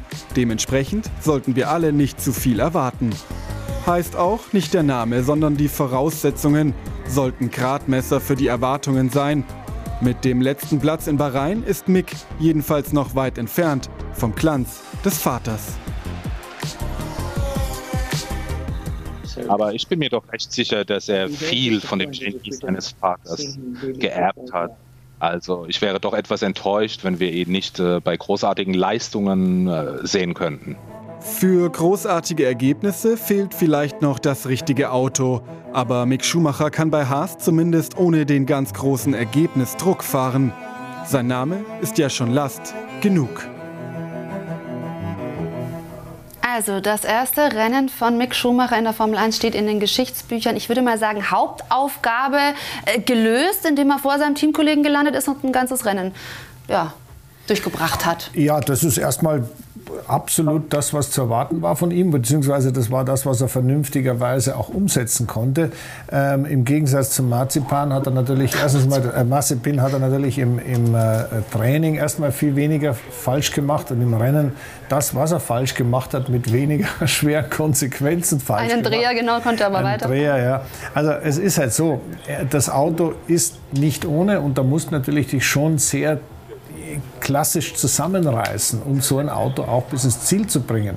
Ich meine, ich weiß ganz genau, wie es ist, mittelgute Autos trotzdem ins Ziel zu bringen. Das ist manchmal ein bisschen frustrierend, weil man halt einfach nicht richtig vorwärts kommt. Aber wenn man dann im Ziel ist, hat man halt ein Ergebnis. Und das Ergebnis heute ist das erste, was zählt und darauf kann man aufbauen. Das klingt aber natürlich ein bisschen ernüchternd, also dass man schon stolz darauf sein muss, das Auto ins Ziel zu bringen. Das aber, einfach. aber genau, Herr Toast, ist das im Moment die wirklich, ja, die Aufgabe, ähm, die Mick erstmal vor sich hat, mit einem unterlegenen Auto einfach zu versuchen, äh, so wenig Fehler wie möglich zu machen? Äh, absolut richtig. Für Mick ist das ein Lehrjahr, ein Lernjahr. Das heißt, er muss möglichst viel aufsaugen, er muss äh, die Formel 1 kennenlernen und äh, wichtig ist äh, jede Rennrunde, das heißt, dass er äh, die Rennen beendet und dass er den Mazepin unter Kontrolle hat, das steht ja außer Zweifel. Der Mick hat ja in der Vergangenheit bewiesen, dass er Rennen gewinnen kann, dass er Meisterschaften gewinnen kann. Er ist nicht umsonst Formel 3 Europameister, er ist nicht umsonst Formel 2 Europameister. Und äh, es wird jetzt ein bisschen dauern, äh, bis er ein ordentliches Auto hat und dann ist der Mick auch in der Formel 1 vorne mit dabei. Also Sie sagen, ähm, weil ich das gerade raushöre, bis er ein vernünftiges Auto hat, das heißt in dem aktuellen Rennstall, äh, solange er beim Haas-Team ist, wird es einfach ums, ums Lernen gehen? So sehe ich das momentan. Ja, ich weiß eigentlich nicht, äh, welches äh, Upgrade-Programm oder Weiterentwicklungsprogramm äh, Haas während der Saison haben wird, aber momentan sind sie einfach hinten und äh, kämpfen mit Williams um die Plätze. Und alles andere wird man dann sehen. Die Saison hat erst angefangen, da muss man mal abwarten. Ich frage mich, äh, klar, er weiß es selber, dass er da ähm, sich die Zeit geben muss und äh, ich nehme das auch von ähm, allen, die sozusagen im Formel-1-Zirkus tätig sind, auch so wahr, dass sie sagen, gibt dem Mick Schumacher erstmal dieses, dieses Jahr zumindest. Aber wann ist denn der Zeitpunkt, wo dann wirklich auch mal Frust aufkommt? Ich meine, natürlich kann man sich das selbst auch immer einreden, dass es jetzt erstmal darum geht, irgendwie solide zu fahren, aber man möchte ja auch, man ist ja ehrgeizig. Ja, das, das dauert schon noch ein bisschen. Ich meine, die Freude, die ihm in die, ins Gesicht geschrieben war, als die Saison losging, endlich darf ich fahren, die war natürlich wirklich sehr, wirklich nicht zu übersehen. Das ist toll, der hat richtig gestrahlt, jetzt geht es endlich los, ich bin Formel-1-Fahrer. Das hält aber nicht ewig, deswegen hast du völlig recht. Ähm, irgendwann kommt der Punkt, wo man sagt, es kann nicht sein, ich gebe hier alles und kriege nichts dafür. Äh, ich persönlich glaube, das wird so eine halbe Saison dauern. Vielleicht so gegen Ende der Saison wird es manchmal ein bisschen schwierig, dass er sich den Hintern platt fährt oder abfährt und es kommt immer noch nichts raus dabei. Das mit gesteigertem Selbstbewusstsein, aber auch vor allem mit gesteigerter Erfahrung äh, kommt dieser Moment unausweichlich. Und jetzt haben wir ja den großen Cut Ende des Jahres, äh, wo in der 22er Saison ein völlig neues Reglement beginnt und das ist das Entscheidende, denn er hat ja, soweit ich das mitbekommen habe, für zwei Jahre bei Haas Genau, unterschrieben. also es ist ein Aufbaujahr. So dass, das dieses Jahr, Lernjahr, wissen wir alle, völlig wurscht, da ist man überall zum ersten Mal oder also zum ersten Mal im Formel-1-Auto, da ist der Spaß letztendlich bis kurz vor Saisonende mit mitgekauft. Aber im kommenden Jahr muss es dann schon besser werden, sonst wird es wirklich frustrierend. Da sagt man ja, also meine ganze Energie, mein ganzes, habe ich so viel dazugelernt und bin immer nur Letzter Ja. oder Vorletzter. Und Ja. das ist dann natürlich schon bitter. Also dieses Jahr, glaube ich, ist beim Haas kein, keine Weiterentwicklung ein, eingeplant, so sagt auf jeden Fall der Günther Steiner. Okay, und deswegen hat äh, Bernie Ecclestone, den ich schon zitiert habe hier in der Sendung, gesagt, oh je, er leidet da fast so ein bisschen mit, weil er ähm, einfach da kein Land für Mick Schumacher äh, sieht und glaubt, dass das eben nicht der richtige Rennstall ist. Aber gleichwohl sagt ein Max Verstappen, das ist für einen Rookie gar nicht so verkehrt. Ja, als Teamkollege. Und den O-Ton wollen wir uns kurz mal anhören, wenn der vorliegt. Ja, ist natürlich super für, für Mick. Ähm, der hat natürlich einen guten Job gemacht äh, letztes Jahr in Formel 2. Äh, da war immer natürlich sehr konstant auch. Und ähm, ja, ich glaube, für ihn jetzt, der muss schon natürlich viel lernen in die Formel 1. Und ich glaube, der, ja, das Team, wo er mitfährt jetzt, äh, ist perfekt dafür. weil die werden natürlich nicht für den Sieg mitfahren. Ähm, und ja, ich glaube, das ist das Wichtigste das erste Jahr. Da muss ich schon Fehler machen, natürlich. Und ich, ich werde natürlich auch, ja, ähm, sagst du, ich glaube, der wird schon einen guten Job machen, weil ich glaube, vom Konstanz her war er immer natürlich ganz gut. Also jetzt gut oder schlecht? Ja, also der Bernie Ecclestone sieht es ganz einfach so. Der muss bei Red Bull fahren und idealerweise den Verstappen als Teamkollegen haben und dann soll er gleich schneller fahren. Äh, meine Empfehlung wäre, der Bernie sollte dann mal bei den Herren äh, Gasly, äh, Albon oder auch jetzt Perez nachfragen, wie denn das so ist, wie einfach man einen Verstappen Ja, aber vielleicht so muss man ja einfach auch bei einem Herrn Toast mal nachfragen, ja, ja. warum denn eigentlich Mick, Mick nicht bei Alpha Tauri gelandet ist. Äh, der Mick gehört nicht zum Red Bull Young Driver Pool. Das heißt also, er ist ein Ferrari äh, Young Driver und deshalb kommt er bei uns nicht in Frage. Ja, wobei das, ich mir äh, vorstellen kann, wenn Sie ihn haben wollten, dann gäbe es da bestimmt auch Möglichkeiten, so einen Fahrer, selbst wenn er im Ferrari-Programm ist, ähm, zu sich zu lotsen. Weiß ich jetzt momentan nicht, weil da gibt es ja vertragliche äh, Verbindungen natürlich. Und ähm, noch einmal, äh, die Philosophie, was Red Bull jetzt betrifft und Alpha Tauri, ist, dass bei Alpha Tauri nur Fahrer in Frage kommen, die vom Red Bull Driver Pool kommen. Und äh, das ist ein Konkurrenzprodukt, sage ich jetzt einmal, zu Ferrari, zu Mercedes und zu anderen äh, äh, Firmen, die also den Nachwuchs fördern. Ich verstehe. Ich ähm, frage trotzdem noch mal nach, selbst wenn das jetzt eben ein äh, spekulatives Szenario ist. Aber ähm, hätten Sie denn Interesse an Mick gehabt? Oder wenn wir jetzt so ein bisschen den, zum Rookie-Vergleich kommen, wir haben ja drei äh, mit Massepin, mit Mick Schumacher und jetzt mit Ihrem Yuki Tsunoda. Ähm, haben Sie sich da sozusagen für Ihren Favoriten dann auch, haben Sie Ihren Favoriten im Team? Das war einfach zu entscheiden, weil der Yuki sowohl Honda als auch Red Bull äh, Junior Driver ist oder war. Und äh, dadurch fiel die Wahl einfach. Und äh, du kannst aber nicht zwei Rookies in einem Team haben. Äh, du brauchst einen erfahrenen Fahrer auf der Seite, weil äh, die Formel 1 ist so komplex. Da hast du immer Probleme mit Abstimmungsarbeiten und du brauchst einfach auch eine Orientierungshilfe, wo das Fahrzeug ist, auch äh, wo du von der Performance stehst welche Reifen man aufzieht und so weiter und so fort. Da sollte man unbedingt einen Fahrer, der mindestens drei Jahre Formel 1 Erfahrung hat, an der Seite eines Rookies haben. Das ist dann eine optimale Kombination. Interessant. Also Haas fährt mit zwei Rookies. Das halten Sie für einen Fehler? Also ich persönlich äh, habe das einige Male gemacht. Ich weiß, was das bedeutet. Das ist unheimlich schwer, weil du nie irgendwelche Anhaltspunkte hast, wo stehst du wirklich äh, von der Performance-Seite. Und äh, wenn möglich, vermeide ich das. Nachvollziehbar für dich? Ja, ja, äh, selbstverständlich. Und wie gesagt, Franz Toos weiß, wovon er spricht. Er hatte sowas schon im Team. Und das ist wirklich ausgesprochen äh, kritisch. Nur die Frage hat sich jetzt für Haas wieder nicht gestellt. Da ging es um andere Dinge, nämlich das, was man zwischen diesen beiden Fingern hier das äh, kommt hat. eben auch noch hinzu. Ähm, und da war natürlich ein äh, Massepin herzlichst superlativ willkommen. Und ähm, der Mick ist da, sagen wir mal, sportlich. Und da bin ich auch mit Franz äh, absolut auf einer äh, Wellenlänge sicherlich noch die, die elegantere Lösung. Aber Erfahrung haben beide absolut null und das ist sehr, sehr schwierig. Aber ich glaube, äh, bei Haas dieses Jahr ist die Frage, ob die Performance des Autos jetzt wirklich äh, in irgendeiner Form gewährleistet ist oder nicht. Ich sage jetzt mal jetzt, hier und heute de facto sekundär. Also, wir wollen natürlich äh, gerne diesen Start von Mick, den Start in die Formel 1, auch mal vergleichen mit seinem Vater Michael. Wie hat der sich eigentlich geschlagen? Und das haben wir mal aufbereitet. Der Vergleich zwischen Mick und Michael Schumacher beginnt mit zwei Gemeinsamkeiten. Beide bestritten ihr erstes Formel-1-Rennen mit 22 Jahren.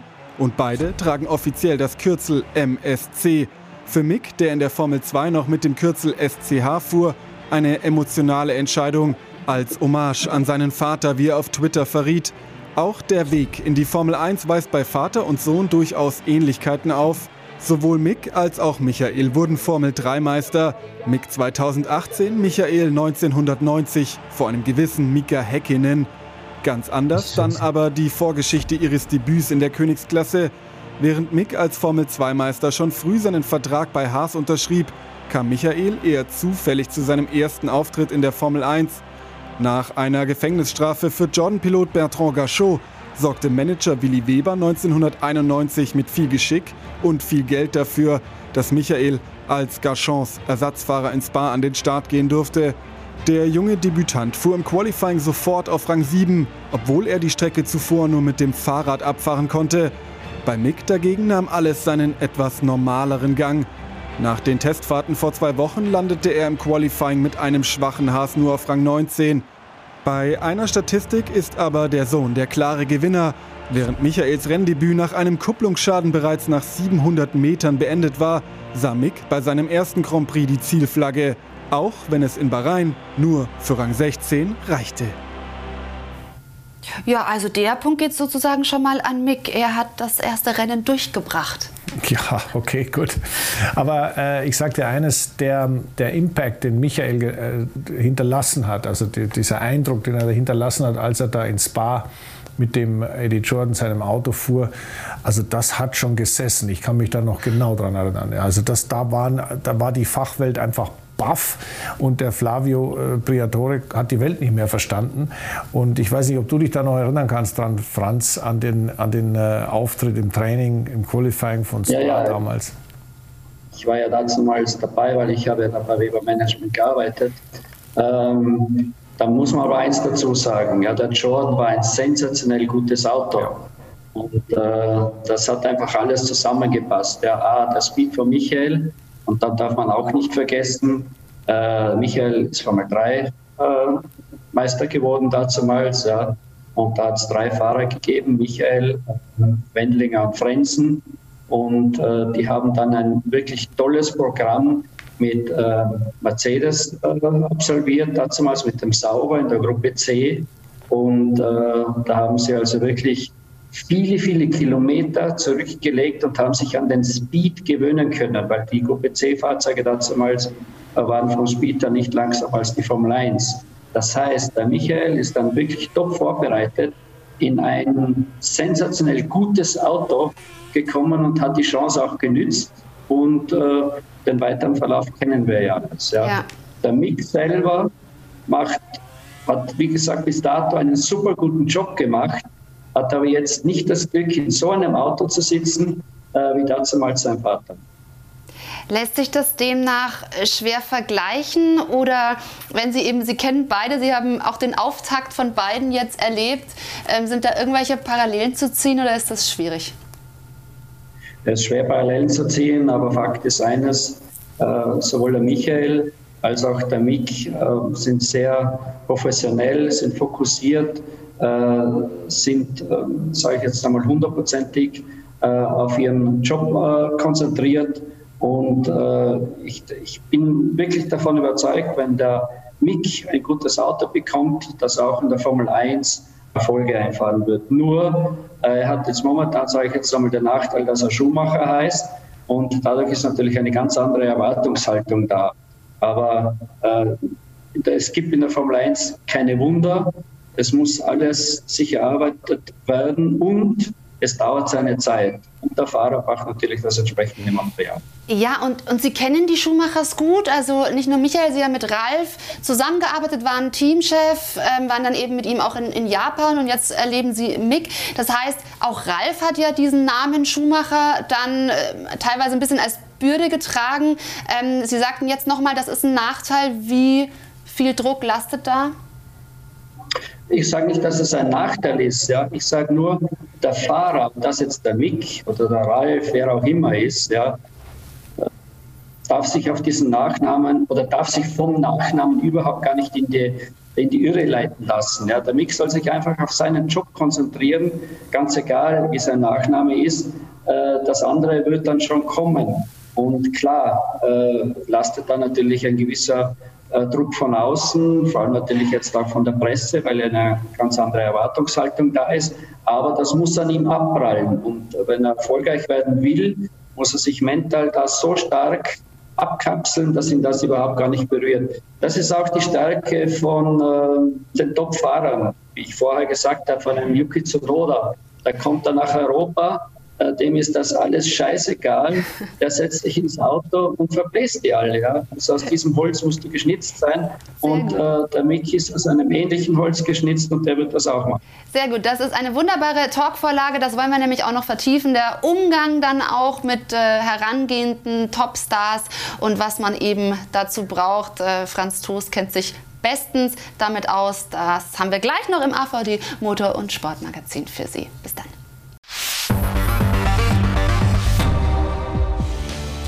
Zurück beim AVD Motor- und Sportmagazin mit Experte Christian Danner an meiner Seite und Franz Toast, der uns zugeschaltet ist, Alpha Tauri, Teamchef der Championmacher. So sage ich das sehr gerne in dieser Sendung hier. Ich habe mir noch ein paar Namen aufgeschrieben. Verstappen, Vettel, Ricciardo, Sainz, Ralf Schumacher. Also die kommen alle aus ihrer Feder sozusagen. Ähm, sie haben da wirklich viele Siegertypen mit auf den Weg. Äh, ja, begleitet und haben auch, soweit ich das weiß, Michael Schumachers Talent früh entdeckt. Wann war das? Das war bei einem Formel 4 Rennen am äh, Salzburgring. Das war 86 oder 87, so in diesem Bereich. Und ich kann mich noch erinnern, es hat in Strömen geregnet. Und der Michael ist also allen auf und davon gefahren, hat das einen Überlegen gewonnen. Und ich weiß, ich habe da mit dem William anschließend gesprochen und äh, habe gesagt, Willi, den muss nehmen. Der ist sensationell. Aber das hat er selber auch gewusst. Okay, und dann ist natürlich die Frage, die ich da anschließe, was sind die Zutaten für ein Top-Talent in der Formel 1? Äh, wo würden Sie sagen, das sind die Punkte, das fällt Ihnen sofort auf, dass der gut ist? Fürs Erste, der Fahrer muss Talent haben. Äh, ohne Talent geht nichts. Das ist aber in jeder Sportart so. Das Zweite, das ist die Leidenschaft. Es ist ganz, ganz wichtig, dass es für den Fahrer nichts anderes gibt als der Motorsport, zuerst einmal das Kartfahren, später dann die Nachwuchsklassen und zum Schluss dann die Formel 1. Und zwar wirklich 365 Tage im Jahr. Man muss sich das so vorstellen, ähm, dass der Fahrer nicht nur jetzt die Rennen fährt, aber der hat ja ein volles Programm zwischen den Rennen. Ah, der muss täglich trainieren, der muss äh, aufpassen auf seine Ernährung, der muss in einen Simulator. Dann sage ich zu den Fahrern immer wieder, ihr müsst Kart fahren, ihr müsst euch ja äh, weiterbilden, ihr müsst trainieren, ihr müsst euer Nervensystem schulen. Der nächste Punkt ist die Disziplin. Disziplin heißt jetzt nicht, dass er pünktlich zur Miete kommt, das ist Grundvoraussetzung. Nein, Disziplin heißt äh, zum Beispiel, nehmen wir jetzt den Start her, dass er äh, die richtige Prozedur durchspielt, dass er nicht aggressiv Gas gibt, dass die Räder durchdrehen.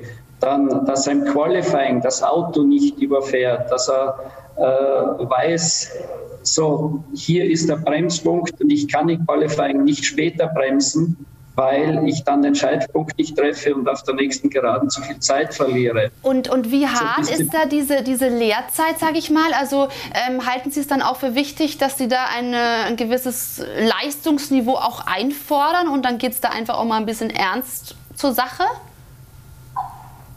Das kommt darauf an.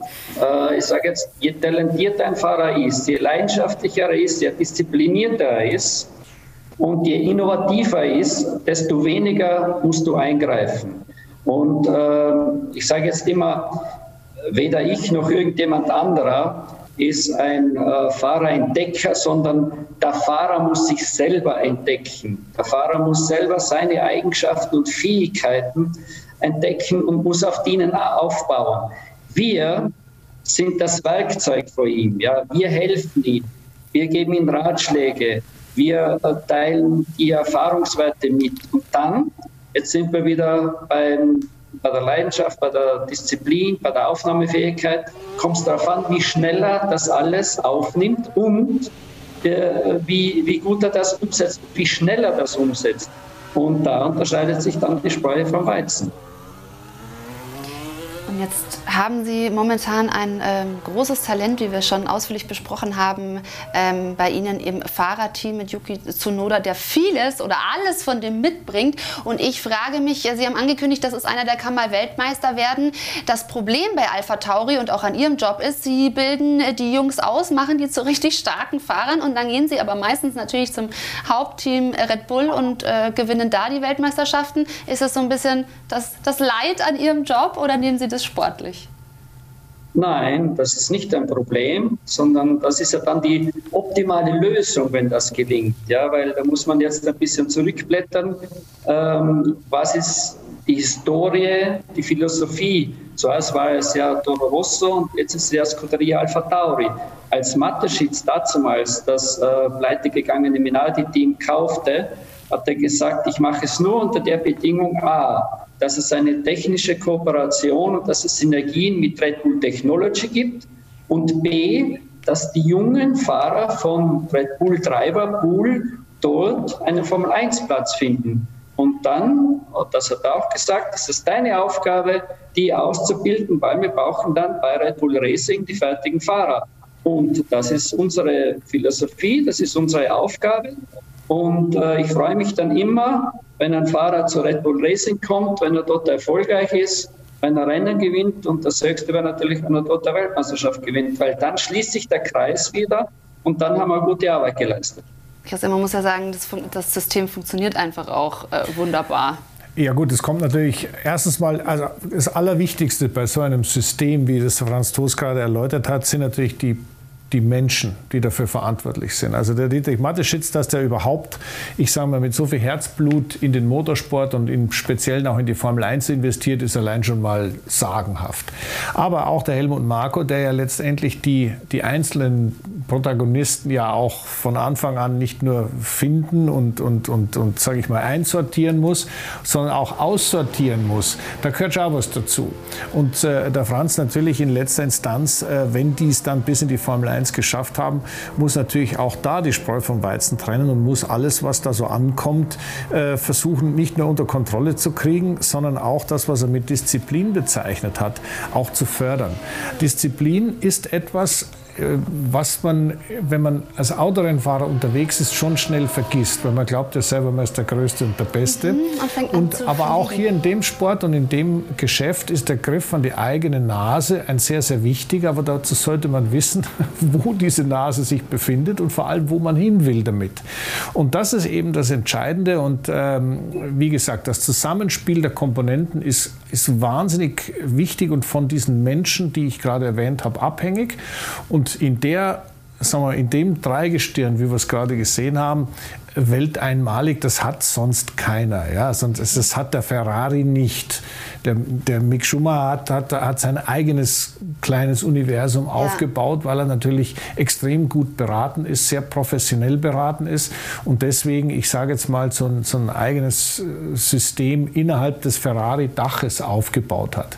Das ist bei Red Bull anders und ist welteinmalig. Das muss man ganz klar sagen. Ja, und jetzt ist es zum Beispiel, wenn wir auf Max Verstappen ähm, schauen, auf den wir auch noch ein bisschen im Detail zu sprechen kommen, dann ist es so, dass der eben auf dem Weg zum Weltmeister ist und Sie haben da ja, ähm, Sie waren der erste Teamchef, Sie haben also den Weg bereitet, Herr Toast. Mich würde interessieren, gibt es da sowas wie eine Klausel im Erfolgsfall, dass Sie dann auch beteiligt werden, noch äh, nach wie vor, wie das bei den Fußballvereinen ist, dass man da als Ausbildungsverein auch noch ein bisschen was abkriegt vom Erfolg? Emotional. Äh, materiell, nein, das ist, äh, äh, sage ich jetzt einmal, bei mir so nicht der Fall und äh, das ist auch nie so diskutiert worden. Verstehe. Sehr schön. Und äh, vielleicht auch noch ähm, eine Thematik, die ja dann auch entsteht, wie jetzt bei äh, Pierre Gasly, der dann mal eben den Sprung zu Red Bull macht und von dort dann aber wieder ähm, ja, ich will nicht degradiert sagen, aber zurückgestuft wird, äh, dann nochmal zu Alpha Tauri. Wie ist er damit umgegangen und äh, glauben Sie, dass er ja nochmal anstrebt, einfach sozusagen die Etage nach oben dann auch nochmal zu erreichen, vielleicht in der nächsten Saison? Ja, wir haben jetzt sehr viel über Yuki Tsunoda gesprochen. Ich muss aber sagen, dass der äh, Pierre Gasly ein, auch ein super Talent ist. Äh, und äh, wir haben das gestern im Qualifying gesehen. Äh, die Runde, die er da hingelegt hat, die war allererste Sahne. Und ähm, er hat heute im Rennen ein bisschen Pech gehabt. Der hat sich den Frontflügel abgefahren, aber ich denke, dass der dieses Jahr noch sehr viele, sehr erfolgreiche Rennen bestreiten wird und äh, dass wir mit dem auch noch viel Freude haben werden. Dass der damals bei Red Bull Racing gescheitert ist, das hat mehrere Ursachen. Das hat damals das Auto nicht so äh, zu seinem Fahrstil gepasst. Äh, das Auto war unruhig auf der Hinterachse, vor allem aus dem Schaltbereich. Das mag der äh, Bär überhaupt nicht. Und äh, dann hat er im Training beim Testen gleich einmal äh, zwei gröbere Unfälle gehabt. Und das hat natürlich dann sehr am Selbstvertrauen äh, gelitten. Und ähm, da hat er dann etwas den Faden verloren. Ja. Das war einfach zu früh. Der ist nach einem Jahr äh, von Toro Rosso damals zu Red Bull Racing gegangen und ich denke, dass ein Fahrer, bevor er in so einem Team wie bei Red Bull Racing, äh, das heißt bei einem Team, das um die Weltmeisterschaft mitfährt, äh, sich richtig erfolgreich einsetzen kann, dass er da mindestens zwei, drei Jahre, äh, sage ich jetzt, in einem Team wie Scuderia Alpha Tauri braucht, um eben die nötige Erfahrung zu sammeln. Wieso drei Jahre? Das erste Jahr, das geht so schnell vorbei. Da ist er zum ersten Mal mit dem Formel 1 auf den verschiedenen Strecken. Da muss er das alles kennenlernen. Das zweite Jahr geht es dann schon besser und im dritten Jahr versteht er dann die Formel 1 so halbwegs von der Abstimmungsarbeit mechanischerseits, von der Abstimmung aerodynamischerseits, dann äh, verschiedene Fahrstile sich anzueignen und so weiter und so fort. Und dann kann ein so ein Team, äh, das um die Weltmeisterschaft mitfährt, bestehen. Ja, das äh, ist, ist, auch nachvollziehbar, Christian, nehme ich an. Also, dass er jetzt sozusagen auch ein paar äh, Jahre noch braucht, um da sukzessive zu wachsen. Naja, gut. Also, bei ihm war es natürlich, das Erstaunliche war, dass er, als er dann zu Alpha Tauri wieder zurückkam, ähm, sich dann doch relativ schnell wieder auf den Füßen befunden hat. Und da muss ich sagen, da gehört auch was dazu, weil ich meine, wenn man so filetiert wurde wie Gasly bei Red Bull, und ich meine, da gehört Filetieren, der war wirklich in Einzelteile zerlegt, der arme Kerl. Und da ist es für einen Fahrer nicht ganz einfach, da wieder so zu diesem Selbstbewusstsein und diesem Selbstverständnis zu kommen, dass man dann, wenn das Ding am Limit ist, äh, sagt, das kann ich, das mache ich und trotzdem, ich sag mal, ja, die mentale Stärke behält. Ja. Und da muss ich sagen, also da habe ich Gasly schon erstaunt. Das hätte ohne das Team und um um Franz Toast und mit Franz Toast nicht funktioniert. Aber trotzdem, dass er das hinbekommen hat, hat mich sehr positiv überrascht und ich bin froh, dass so ein guter Fahrer rauskam. Und es ist vor allem ein sehr vielversprechendes Team für diese Saison. Wir freuen uns drauf, Herr Toast. Wir haben gehört, Sie müssen von der Rennstrecke weg. Sie sind uns ja noch live aus Bahrain äh, zugeschaltet hier in die Sendung, äh, was uns natürlich sehr gefreut hat. Aber dann wollen wir Sie natürlich jetzt auch entlassen und Ihnen aber für den Saisonverlauf noch sehr, sehr viel Erfolg wünschen wünschen und ich bedanke mich für dieses ausführliche Gespräch. Vielen Dank, Franz. Ich danke auch. Alles Gute. Danke. Alles Gute, danke. Servus. So, und wir wollen uns jetzt noch ein bisschen ausführlich mit äh, dem Mann befassen, den eben Franz Toast ja, auf die Strecke geschickt hat, höre ich gerade noch die Verabschiedung, äh, nämlich mit Max Verstappen. Also ein Mann, äh, von dem man in dieser Saison wirklich enorm viel erwarten kann. Der macht Lewis Hamilton ja, das Leben schwer. Sieben Jahre Mercedes-Dominanz hinterlassen nicht nur Spuren, sondern auch viel Respekt. Trotz erfolgreicher Wintertestfahrten, bei denen sich bereits abgezeichnet hatte, dass Red Bull im Duell gegen Mercedes die Überhand gewonnen hat, übt sich der Herausforderer weiterhin in Zurückhaltung. Ja, die gehen natürlich im Test natürlich nie, immer nicht äh, Vollgas, aber wir haben natürlich gesehen, ich glaube, alle hat es gesehen, die hatte verschiedene Schwierigkeiten gehabt, aber mhm. wenn du natürlich siebenmal äh, das Weltmeisterschaft gewinnst, dann bist du immer noch äh, natürlich die Favorit. Max Verstappen hatte vor der Saison drei mögliche Szenarien ausgemacht. Entweder ist die Dominanz des eigenen Autos so groß, dass der Hauptkonkurrent im eigenen Rennstall ist, oder aber man ist mit Mercedes auf Augenhöhe und kann sich in jedem Rennen duellieren. Der Worst Case und damit das dritte Szenario, es läuft wie in der vergangenen Saison und man ist erneut nicht nah genug an Mercedes dran, um immer um den Sieg kämpfen zu können. Ich bin am Ende auch natürlich realistisch und ja, ich habe so etwas von, wir werden es mal, ja, wir werden sehen von allen Teams natürlich, was sie da ähm, ja, für eine Leistung haben. Um am Ende einer Saison ganz oben zu stehen, müssen viele Faktoren stimmen. Einige Dinge sind plan- und steuerbar, andere sind es eben nicht. Du brauchst natürlich auch ein bisschen, ein bisschen Glück dabei, dass du natürlich am, am äh, besten Team bist, äh, auf, de, auf, das beste Moment natürlich so wie, wie Lewis. Ähm, aber ja, das ist manchmal so in, in die Formel 1. Aber natürlich hoffe ich, dass dieses Jahr, dass wir äh, auch für, für die Weltmeisterschaft äh, kämpfen können. Aber ja, jetzt natürlich noch viel zu früh, um das zu sagen. Nach zwei dritten Plätzen in den letzten beiden Jahren soll es für Max Verstappen nun endlich klappen mit dem Titel. Die Vorzeichen sind positiv, sowohl das Auto betreffend als auch das Mannschaftsklima. Ich mag es natürlich im Team. Das ist alles, ja, alle Leute sind sehr, ich glaube natürlich am Ende gut, aber nett und es macht Spaß. Das ist natürlich auch ganz wichtig in die Formel 1. Spaß und ein konkurrenzfähiges Auto. Das erste Rennen in Bahrain hat das bewiesen. Am Ende steht Platz 2 nur ein Wimpernschlag hinter Lewis Hamilton. Es scheint, als wäre man mit Mercedes durchaus auf Augenhöhe und als können sich die Fans auf ein spannendes Duell über die ganze Saison freuen. Ja, das ist natürlich großartig für alle Formel 1-Fans äh, zu wissen, dass es da vorne spannend zugeht. Äh, Christian, ist Max Verstappen, der früher ein bisschen als Heißsporn verschrien war, ist er jetzt einfach so weit gereift, dass, er, dass es für ihn schon so weit ist, Weltmeister zu werden? Ja, absolut. Absolut, von der Speed sowieso, aber der hat inzwischen auch gelernt, dass man äh, nicht alles mit der Brechstange versuchen darf. Und eines ist auch klar, ich meine, äh, Max hat immer gesagt, ich möchte gerne ein Auto haben, wo ich Mercedes herausfordern kann, womit ich Mercedes herausfordern kann. Ich möchte, ich möchte kein Auto haben, was automatisch äh, eine Sekunde schneller fährt, aber ich möchte diesem Hamilton zeigen, was ich kann. Das hat er jetzt bekommen. Und interessant ist auch, dass äh, Lewis Hamilton ja auch von seiner Seite her das ganz genauso eingefordert hat. Ich möchte gern einen Gegner haben, ich möchte gern einen Gegner auf Augenhöhe haben, da wo ich mich so richtig anstrengen muss, um ihn zu besiegen, dann macht es am meisten Spaß. Und ich würde mal sagen, also zumindest die beiden haben bekommen, was sie sich immer gewünscht haben oder zumindest was sie gesagt haben, dass sie sich wünschen. Ob es wirklich so war, ich weiß es nicht. Aber für uns zeigt das, ein Verstappen, ein gereifter Verstappen ist jetzt durchaus in der Lage, einem Hamilton das Wasser zu reichen und ihn herauszufordern. Äh, Ergebnis offen, Ausgang ist offen, das kann man nicht vorhersagen, weil natürlich auch die Nuancen mit reinspielen, wie sich die Weiterentwicklung des Autos und so weiter verändert.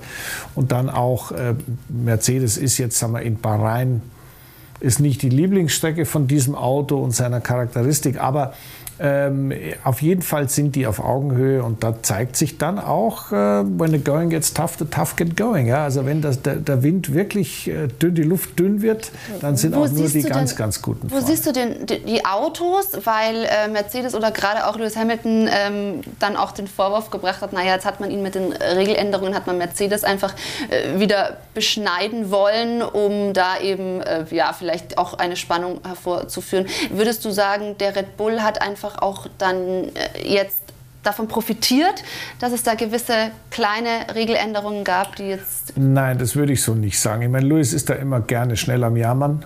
Das ist halt so. Das, er hätte es gern anders, er hätte es gern besser und er hätte gern, äh, die Welt ist ungerecht, weil sein Auto langsamer gemacht wurde. Das glaube ich jetzt nicht. Das war für alle genauso problematisch. Ich würde mal so sagen, das können wir nach dem ersten Rennen in Bahrain sicher sagen. Red Bull hat aus den Fehlern der Vergangenheit gelernt und hat einfach nicht mehr so viel falsch gemacht und hat sich durch technische Dinge wie Windkanalkorrelation, äh, Datentransfer zwischen den CFD-Abteilungen und den Windkanälen. Also furchtbar ja, komplizierte ja. Sachen, die nicht so gepasst haben. Äh, diese Fehler hat man nicht mehr gemacht und deswegen hat man ein Auto, was von Anfang an äh, dabei ist und deswegen wird das eine sehr schöne Saison werden. Vor allem, weil Max Verstappen ja auch im Sport 1 Interview gesagt hat, also zwei Zehntel kann er rausholen äh, gegenüber einem schnelleren Auto.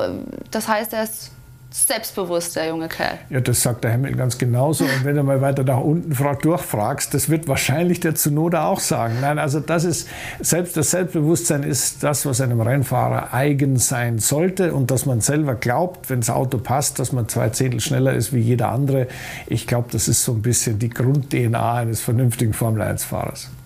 Ja, aber was glaubst du denn, wird am Ende dann den Ausschlag geben zwischen den beiden? Da haben wir jetzt Lewis Hamilton, der natürlich irgendwie seinen achten ja. Weltmeistertitel holen will. Und der ist ja auch dann, wenn es drauf ankommt, das haben wir jetzt auch wieder gesehen im Rennen, der ist einfach auch da. Der hat äh, sozusagen diese, diese Erfahrung dann auch zu wissen, okay, ich lasse mich da nicht aus der Ruhe bringen. Auf was wird es ankommen zwischen den beiden? Also die ganz großen äh, Weltmeister, die wir hatten, haben äh, bis zu einem bestimmten Punkt das einfach mit Speed gemacht. Aber irgendwann kam auch der Punkt, wo man einfach weniger Fehler macht.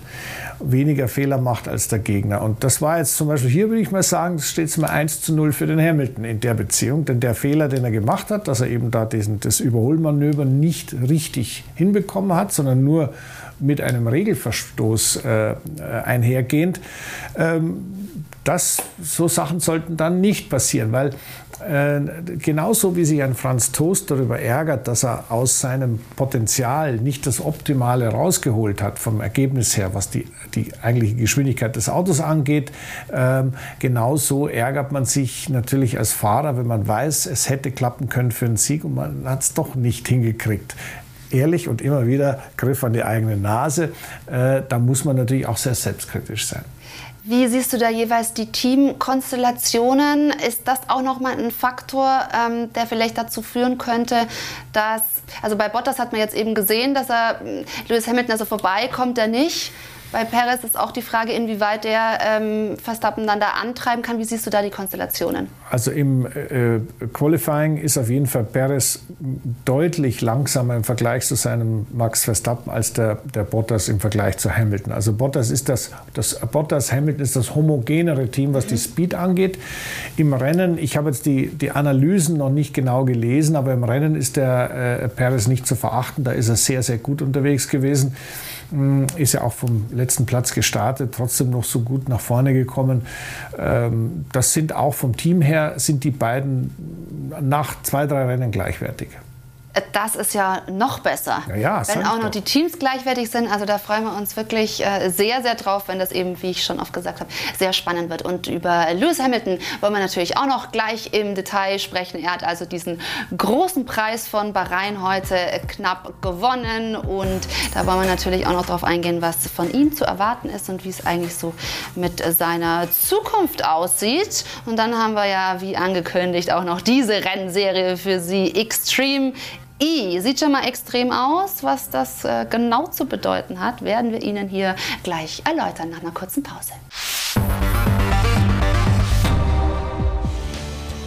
Zurück beim AVD Motor- und Sportmagazin. Liebe Zuschauer, schön, dass Sie bei uns sind. Christian Danner ist auch noch bei mir im Studio. Das ja. freut mich sehr. Wir haben ein ausführliches ja. Interview mit Franz Toast geführt, dem Alpha Tauri Teamchef. Sehr interessant und haben natürlich auch das Rennen, den großen Preis von Bahrain schon äh, ausführlich besprochen. Aber wir wollen noch auf den Sieger eingehen. Lewis Hamilton, der ist doch noch on fire. Einige haben gezweifelt, ist er überhaupt noch so motiviert? Er ist es. Ja, das hat man ja deutlich gesehen. Also, wenn ich so zurückdenke, vergangenes Wochenende, vergangenen Sonntag hatten wir Bernie Ecclestone, den wir da gefragt haben. Sag mal, Bernie, glaubst du eigentlich, dass sich der überhaupt noch richtig fokussieren kann bei dem ganzen, ich sag, beinahe hätte gesagt, Quatsch, aber bei den ganzen Dingen, die da so drumrum alles noch macht. Und hat der Bernie ganz klar gesagt, nein, ich, ich glaube, der kann sich nicht richtig fokussieren, nicht richtig konzentrieren. Und das Rennen in Bahrain hat gezeigt, dass es ganz offensichtlich doch kann. Denn äh, Lewis ist schon jemand, der mit der Herausforderung wächst und der sowieso ein, ein, so eine Basis hat, die schwer zu erreichen ist für seine Konkurrenten. Aber er kann eben auch sich nochmal steigern. Und äh, er ist jetzt natürlich in einem, in einem Alter, wo das nicht mehr ganz so easy von der Hand geht. Auch das. Weil das kostet Energie, sich da, ich sag gar nicht mal zu motivieren. Motiviert ist er von sich aus selber, ist klar, ist man immer. Aber diese, dieses Energieniveau, was man braucht, um die Leistung immer abrufbar zu Ja, und vor allem, wir reden davon, nochmal Weltmeister zu werden. Das ja. ist ja das Ding. Er hat jetzt äh, den Vertrag, der ja lange Zeit nicht unterzeichnet wurde, nur für ein Jahr verlängert. Jetzt geht man davon aus, okay, ein Jahr noch mal Zeit für den achten alleinigen Weltmeistertitel. Siehst du ja. das so? Ja, also ob da die Gründe, warum der jetzt das jetzt nur zu einem Einjahresvertrag geführt hat, äh, sind wahrscheinlich vielschichtig. Ähm, da gehören wirklich viele Komponenten dazu und beide Beteiligten wollten sich da wohl Optionen offen lassen. Was wir nicht wissen, ist, wie, welche Optionen existieren. Das heißt, wer kann wann den Vertrag unter Umständen verlängern oder hat Zugriffsrecht oder ab wann ist er dann komplett frei. Dann kommt das Geld natürlich dazu. Ist die Welt im kommenden Jahr 2022 wieder bereit für neue Rekordsummen, die bezahlt werden können oder nicht?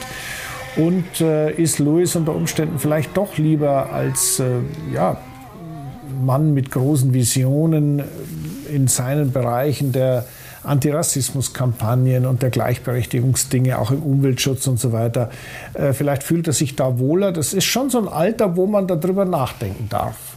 Definitiv, allerdings man möchte sich ja eigentlich zeitnah dann nochmal zusammensetzen und ja. äh, zumindest über den Vertrag nochmal sprechen. Aber um auf diesen, du hast jetzt einige Aspekte genannt, die eben mit zunehmendem Alter, mit auch vielleicht einer gewissen Sättigung an, an Erfolgen, die man dann auch erlebt. Ähm, wie hoch glaubst du ist der Spaßfaktor noch für ihn in der Formel 1 mit all diesen Themen, die ihn rundherum auch beschäftigen?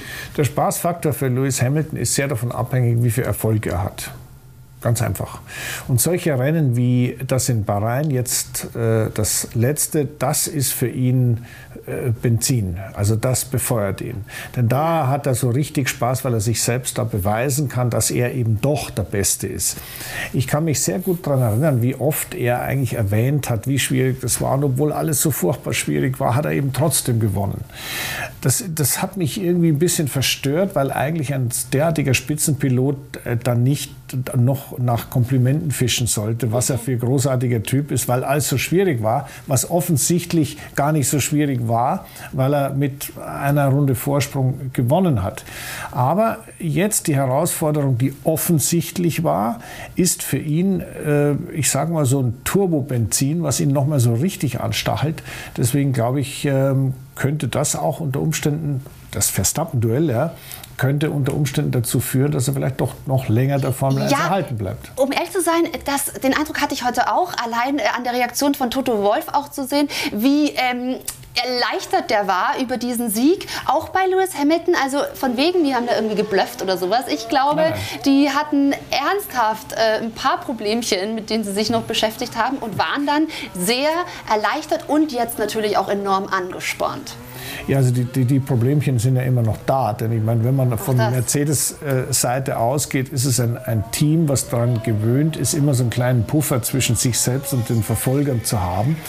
Ähm, und eine der großen sagen wir mal, Qualitäten dieses Teams ist es ja, sich nie auf den Lorbeeren auszuruhen und äh, auch mit den unglaublichsten Schwierigkeiten in den kürzesten Zeiträumen trotzdem irgendwie fertig zu werden. Und das hat man einmal mehr unter Beweis gestellt. Und äh, ich bin gespannt, wie die Saison sich weiterentwickelt.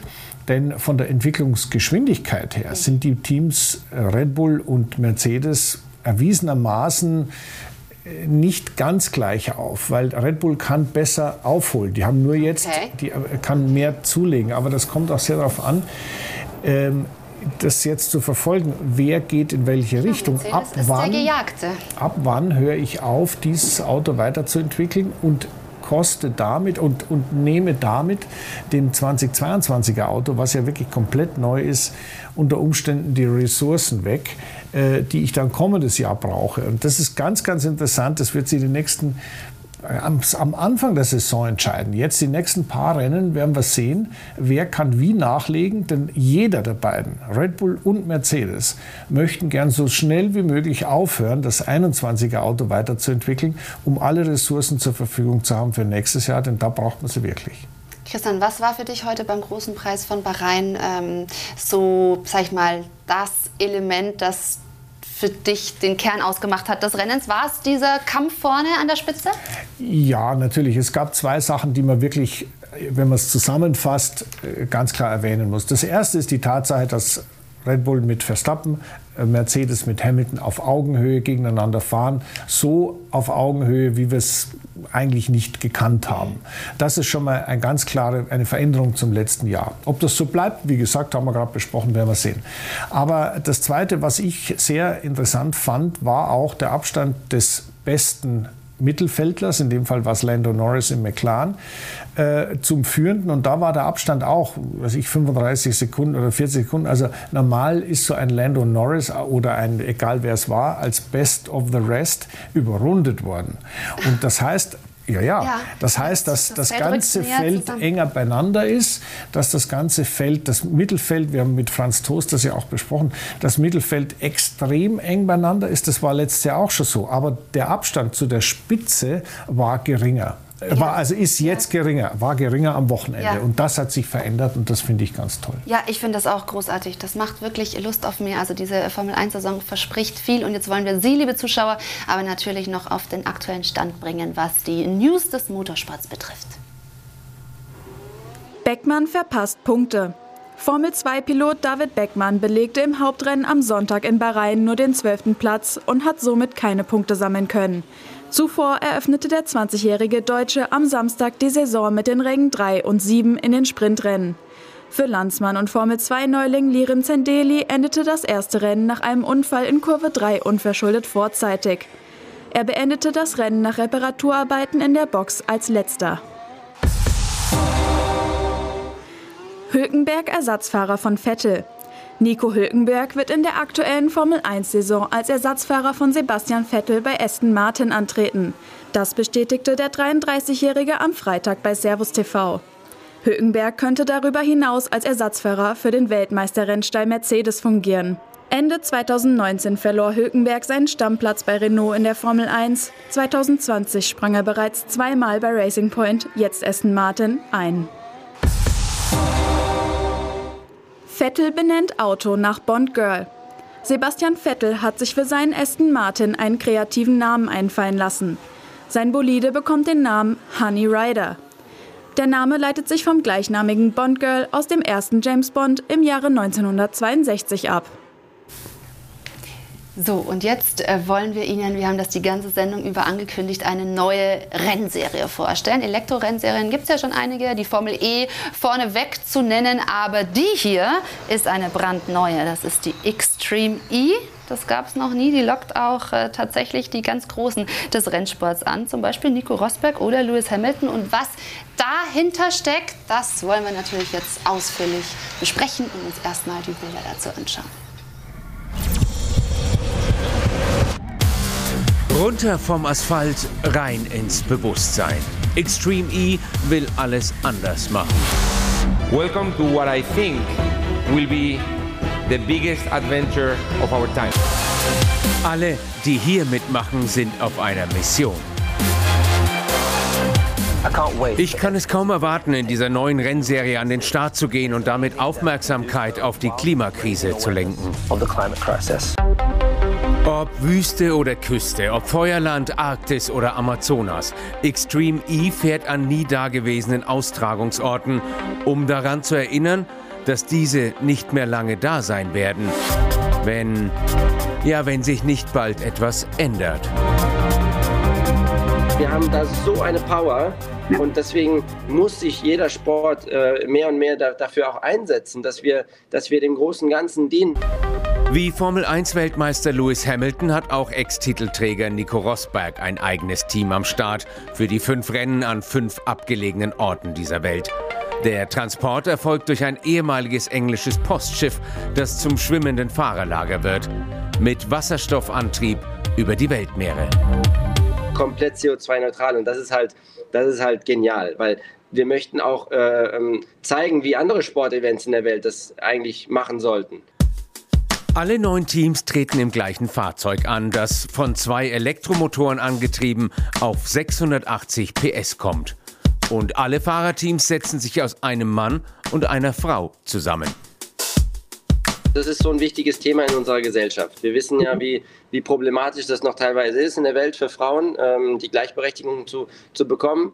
Und dass wir jetzt als Sport uns da so, sehr, so stark positionieren und den, den Frauen diese Gleichberechtigung ermöglichen in der Plattform, ähm, das finde ich ganz toll. Ein Multicopter-System wird die fünf Rennen aus Grönland, Feuerland, Senegal und Brasilien live übertragen, sowie auch die Feuertaufe in sechs Tagen in Saudi-Arabien, wenn es in der Wüste endlich wieder heißt Rosberg gegen Hamilton. Wenn auch nur als Teambesitzer. Je intensiver unser Kampf sein wird, je mhm. mehr Aufmerksamkeit werden wir generieren können für die ganzen Themen, die so wichtig sind. Und das ist halt das Wundervolle an dem Extreme Eating, dass, dass unser Kampf ein Vehikel ist, ein Vehikel, um den positiven Beitrag zu beschleunigen. Das ist doch fantastisch. Ein Rennen um die Welt, um die Welt zu retten. Klimaneutral, chancengleich und geschlechtergerecht. Diese Extreme E ist vor allem schon mal Extreme PC.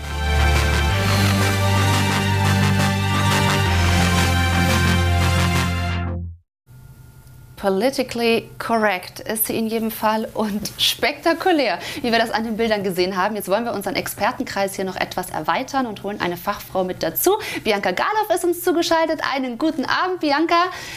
Schön, dich zu sehen.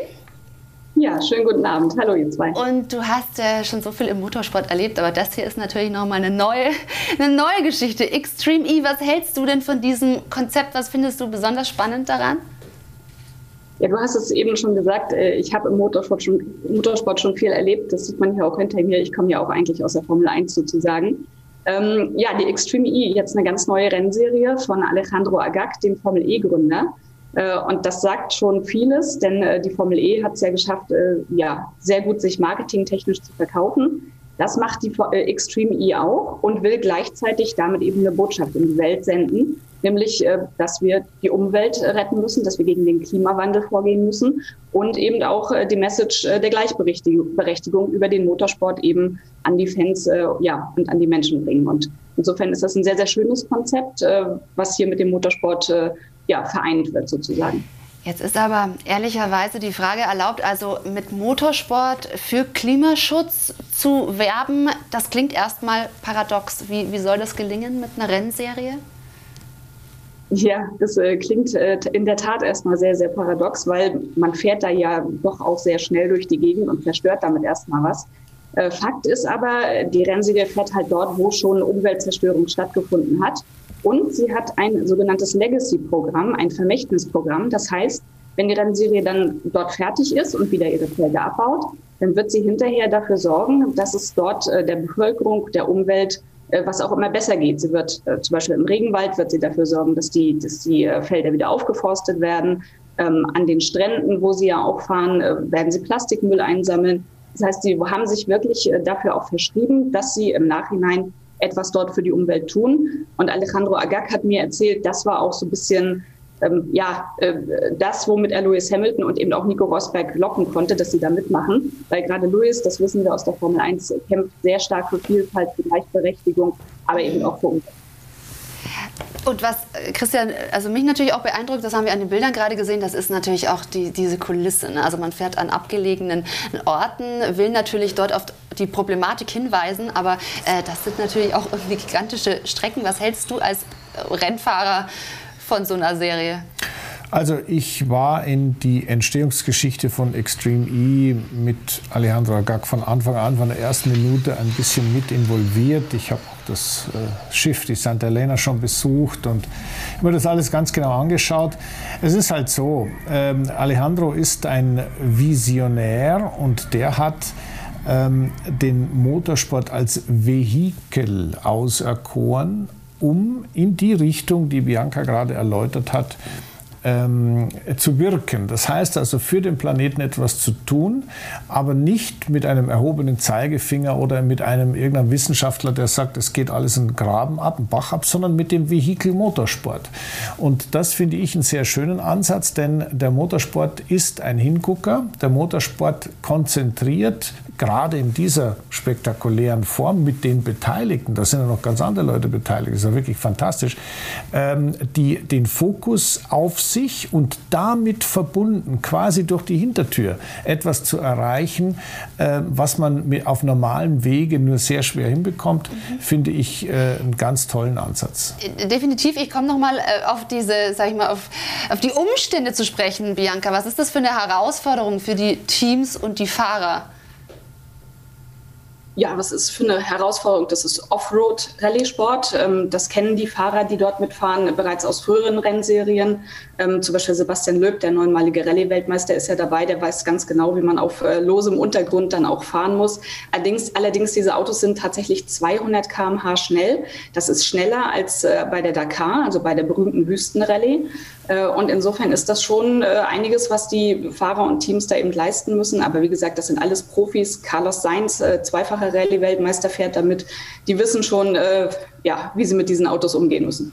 Also sind eben bekannte Rennfahrer und Rennfahrerinnen dabei. Dann haben wir Lewis Hamilton und Nico Rosberg angesprochen als Teamchefs. Du hast auch mit Nico im Vorfeld gesprochen. Wie seriös geht der sowas an? Also was äh, erwartet der von der Serie?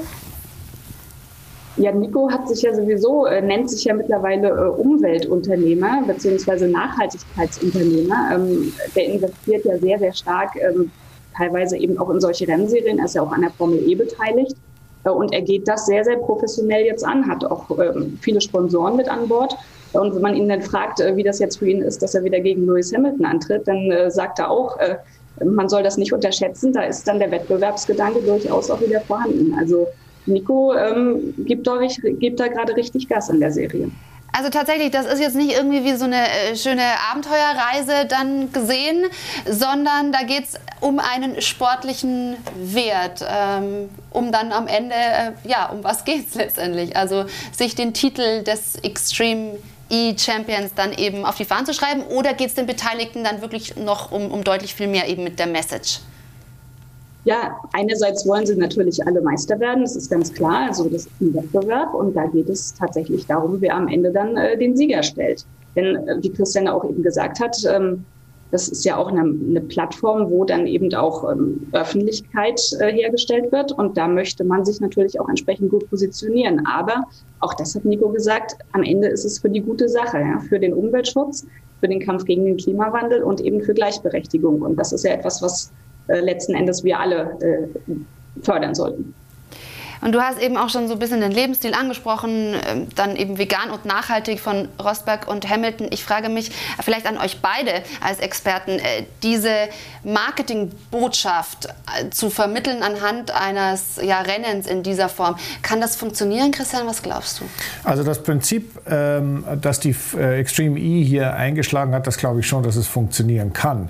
Dass natürlich die einzelnen Charaktere da nur noch sich vegan von A nach B bewegen und so weiter, ich meine, das ist natürlich völliger Bullshit. Es gibt Leute, die das so sehen und die so leben und so sind. Es gibt aber auch welche, die nach wie vor gern ihr Schnitzel essen. Und deswegen halte ich das jetzt für den falschen Ansatz. Ich glaube, der richtige Ansatz ist, sich darauf zu konzentrieren, Extreme E ist ein Thema, natürlich gespickt mit Persönlichkeiten, ganz klar. Carlos Sainz, ja, ich meine, das ist eine, eine Riesenpersönlichkeit in Spanien, ein absoluter Held, auch wenn er bei uns jetzt ja, okay, der Dakar gewonnen hat, Rallye-Weltmeisterschaft gewonnen, aber ähm, ein Sebastian Loeb ist in Frankreich ein absoluter Superheld. Solche Leute, wenn dort mitfahren, ist das sicherlich gut, aber ich glaube nicht, ähm, dass dort, ich sage jetzt mal, äh, die, die, die weltverbessernden Maßnahmen im Lebensstil der Piloten naja, werden zu, Frage, zu, gar äh, nichts führen. Bianca auch die, gerne mit rein. ist natürlich die Frage, ob das nicht das Ganze noch etwas glaubhafter macht. Also mir hat sich da niemand drum gekümmert. Ich, ich bin seit 40 Nach Jahren seit 40 Jahren Vegetarier, das hat kein Mensch interessiert. Ähm, du bist das, doch nicht Extreme E gefahren. Ich bin nicht Extreme E gefahren, weil ich komme mit losen Untergrund. aber, aber nehmen wir Bianca gerne in die Diskussion mit rein. Also was muss man als Fahrer mitbringen oder ist es wirklich davon losgelöst? Ja, also ich würde jetzt auch nicht sagen, dass jeder Fahrer da gleich irgendwie einen veganen Lebensstil dann an den Tag legen muss. Was wir ja aber wissen, ist, dass äh, sowohl Lewis Hamilton als auch Nico Rosberg sehr wohl so leben. Und die beiden, die verkörpern halt auch eben diese Ideale der Rennserie. Und die beiden gehen damit eben auch nach außen. Äh, und insofern gibt es da schon einige, die eben genau ja, diesen Nachhaltigkeitsgedanken dann mittlerweile auch leben. Denkst du denn, dass E-Mobilität durch diese Serie auch nochmal einen Schub im Alltag bekommt? Oder muss man da auch sagen, okay, das ist eigentlich ähm, was komplett anderes? Ja, ob E-Mobilität dadurch jetzt nochmal einen Schub bekommt, also natürlich, am Ende ist es auch wieder eine Marketingplattform. Ähm, Elektromobilität muss auch noch gefördert werden, muss den Menschen immer noch schmackhaft gemacht werden. Ähm, ja, sie, Alejandro Agag sagte auch mal, ähm, durch die Formel E soll die Elektromobilität sexy gemacht werden. Das versucht er natürlich jetzt auch mit der Extreme E, aber grundsätzlich ist es ja so, dass das Bewusstsein in der Bevölkerung tatsächlich schon da ist, dass eben wir den Umstieg irgendwie schaffen müssen, äh, entweder eben auf E-Mobilität oder auf äh, Biofuels, äh, E-Fuels, also nachhaltige Kraftstoffe. Und insofern kann natürlich auch so eine Rennserie dazu ihren Beitrag leisten, wenn auch schon die Gesamtzulassungszahlen ja auch letztes Jahr in Deutschland, was Elektromobilität angeht, extrem in die Höhe gegangen sind. Also da ist die äh, Gesellschaft grundsätzlich ja schon auf einem ganz guten Weg. Also ich bin, wollte auch noch was sagen dazu. Also ich bin grundsätzlich nicht der Meinung, dass die Extreme E E-Mobilität steigern soll, weil das ist eine Meisterschaft, die das Medium Motorsport dazu benutzt, um den Finger in die Wunde zu legen, die auf diesem schönen Planeten immer wieder mal passiert. Ich halte es für die Formel E durchaus für einen, einen, einen richtigen Anspruch, ähm, die E-Mobilität äh, zu erweitern, in ihrer Nische zu vergrößern.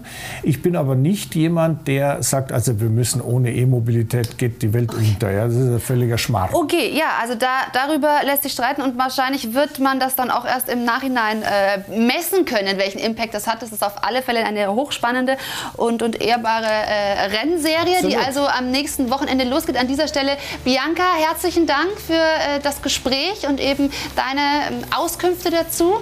Und da freuen wir uns eben drauf, was da noch auf uns zukommt. Und jetzt, liebe Zuschauer, unbedingt dranbleiben. Wir wollen natürlich auch noch äh, einen Blick vorauswerfen auf diese Formel 1-Saison. Das wird eine tolle Geschichte, haben wir angesprochen. Also dranbleiben. Kurze Werbung, sind wir zurück.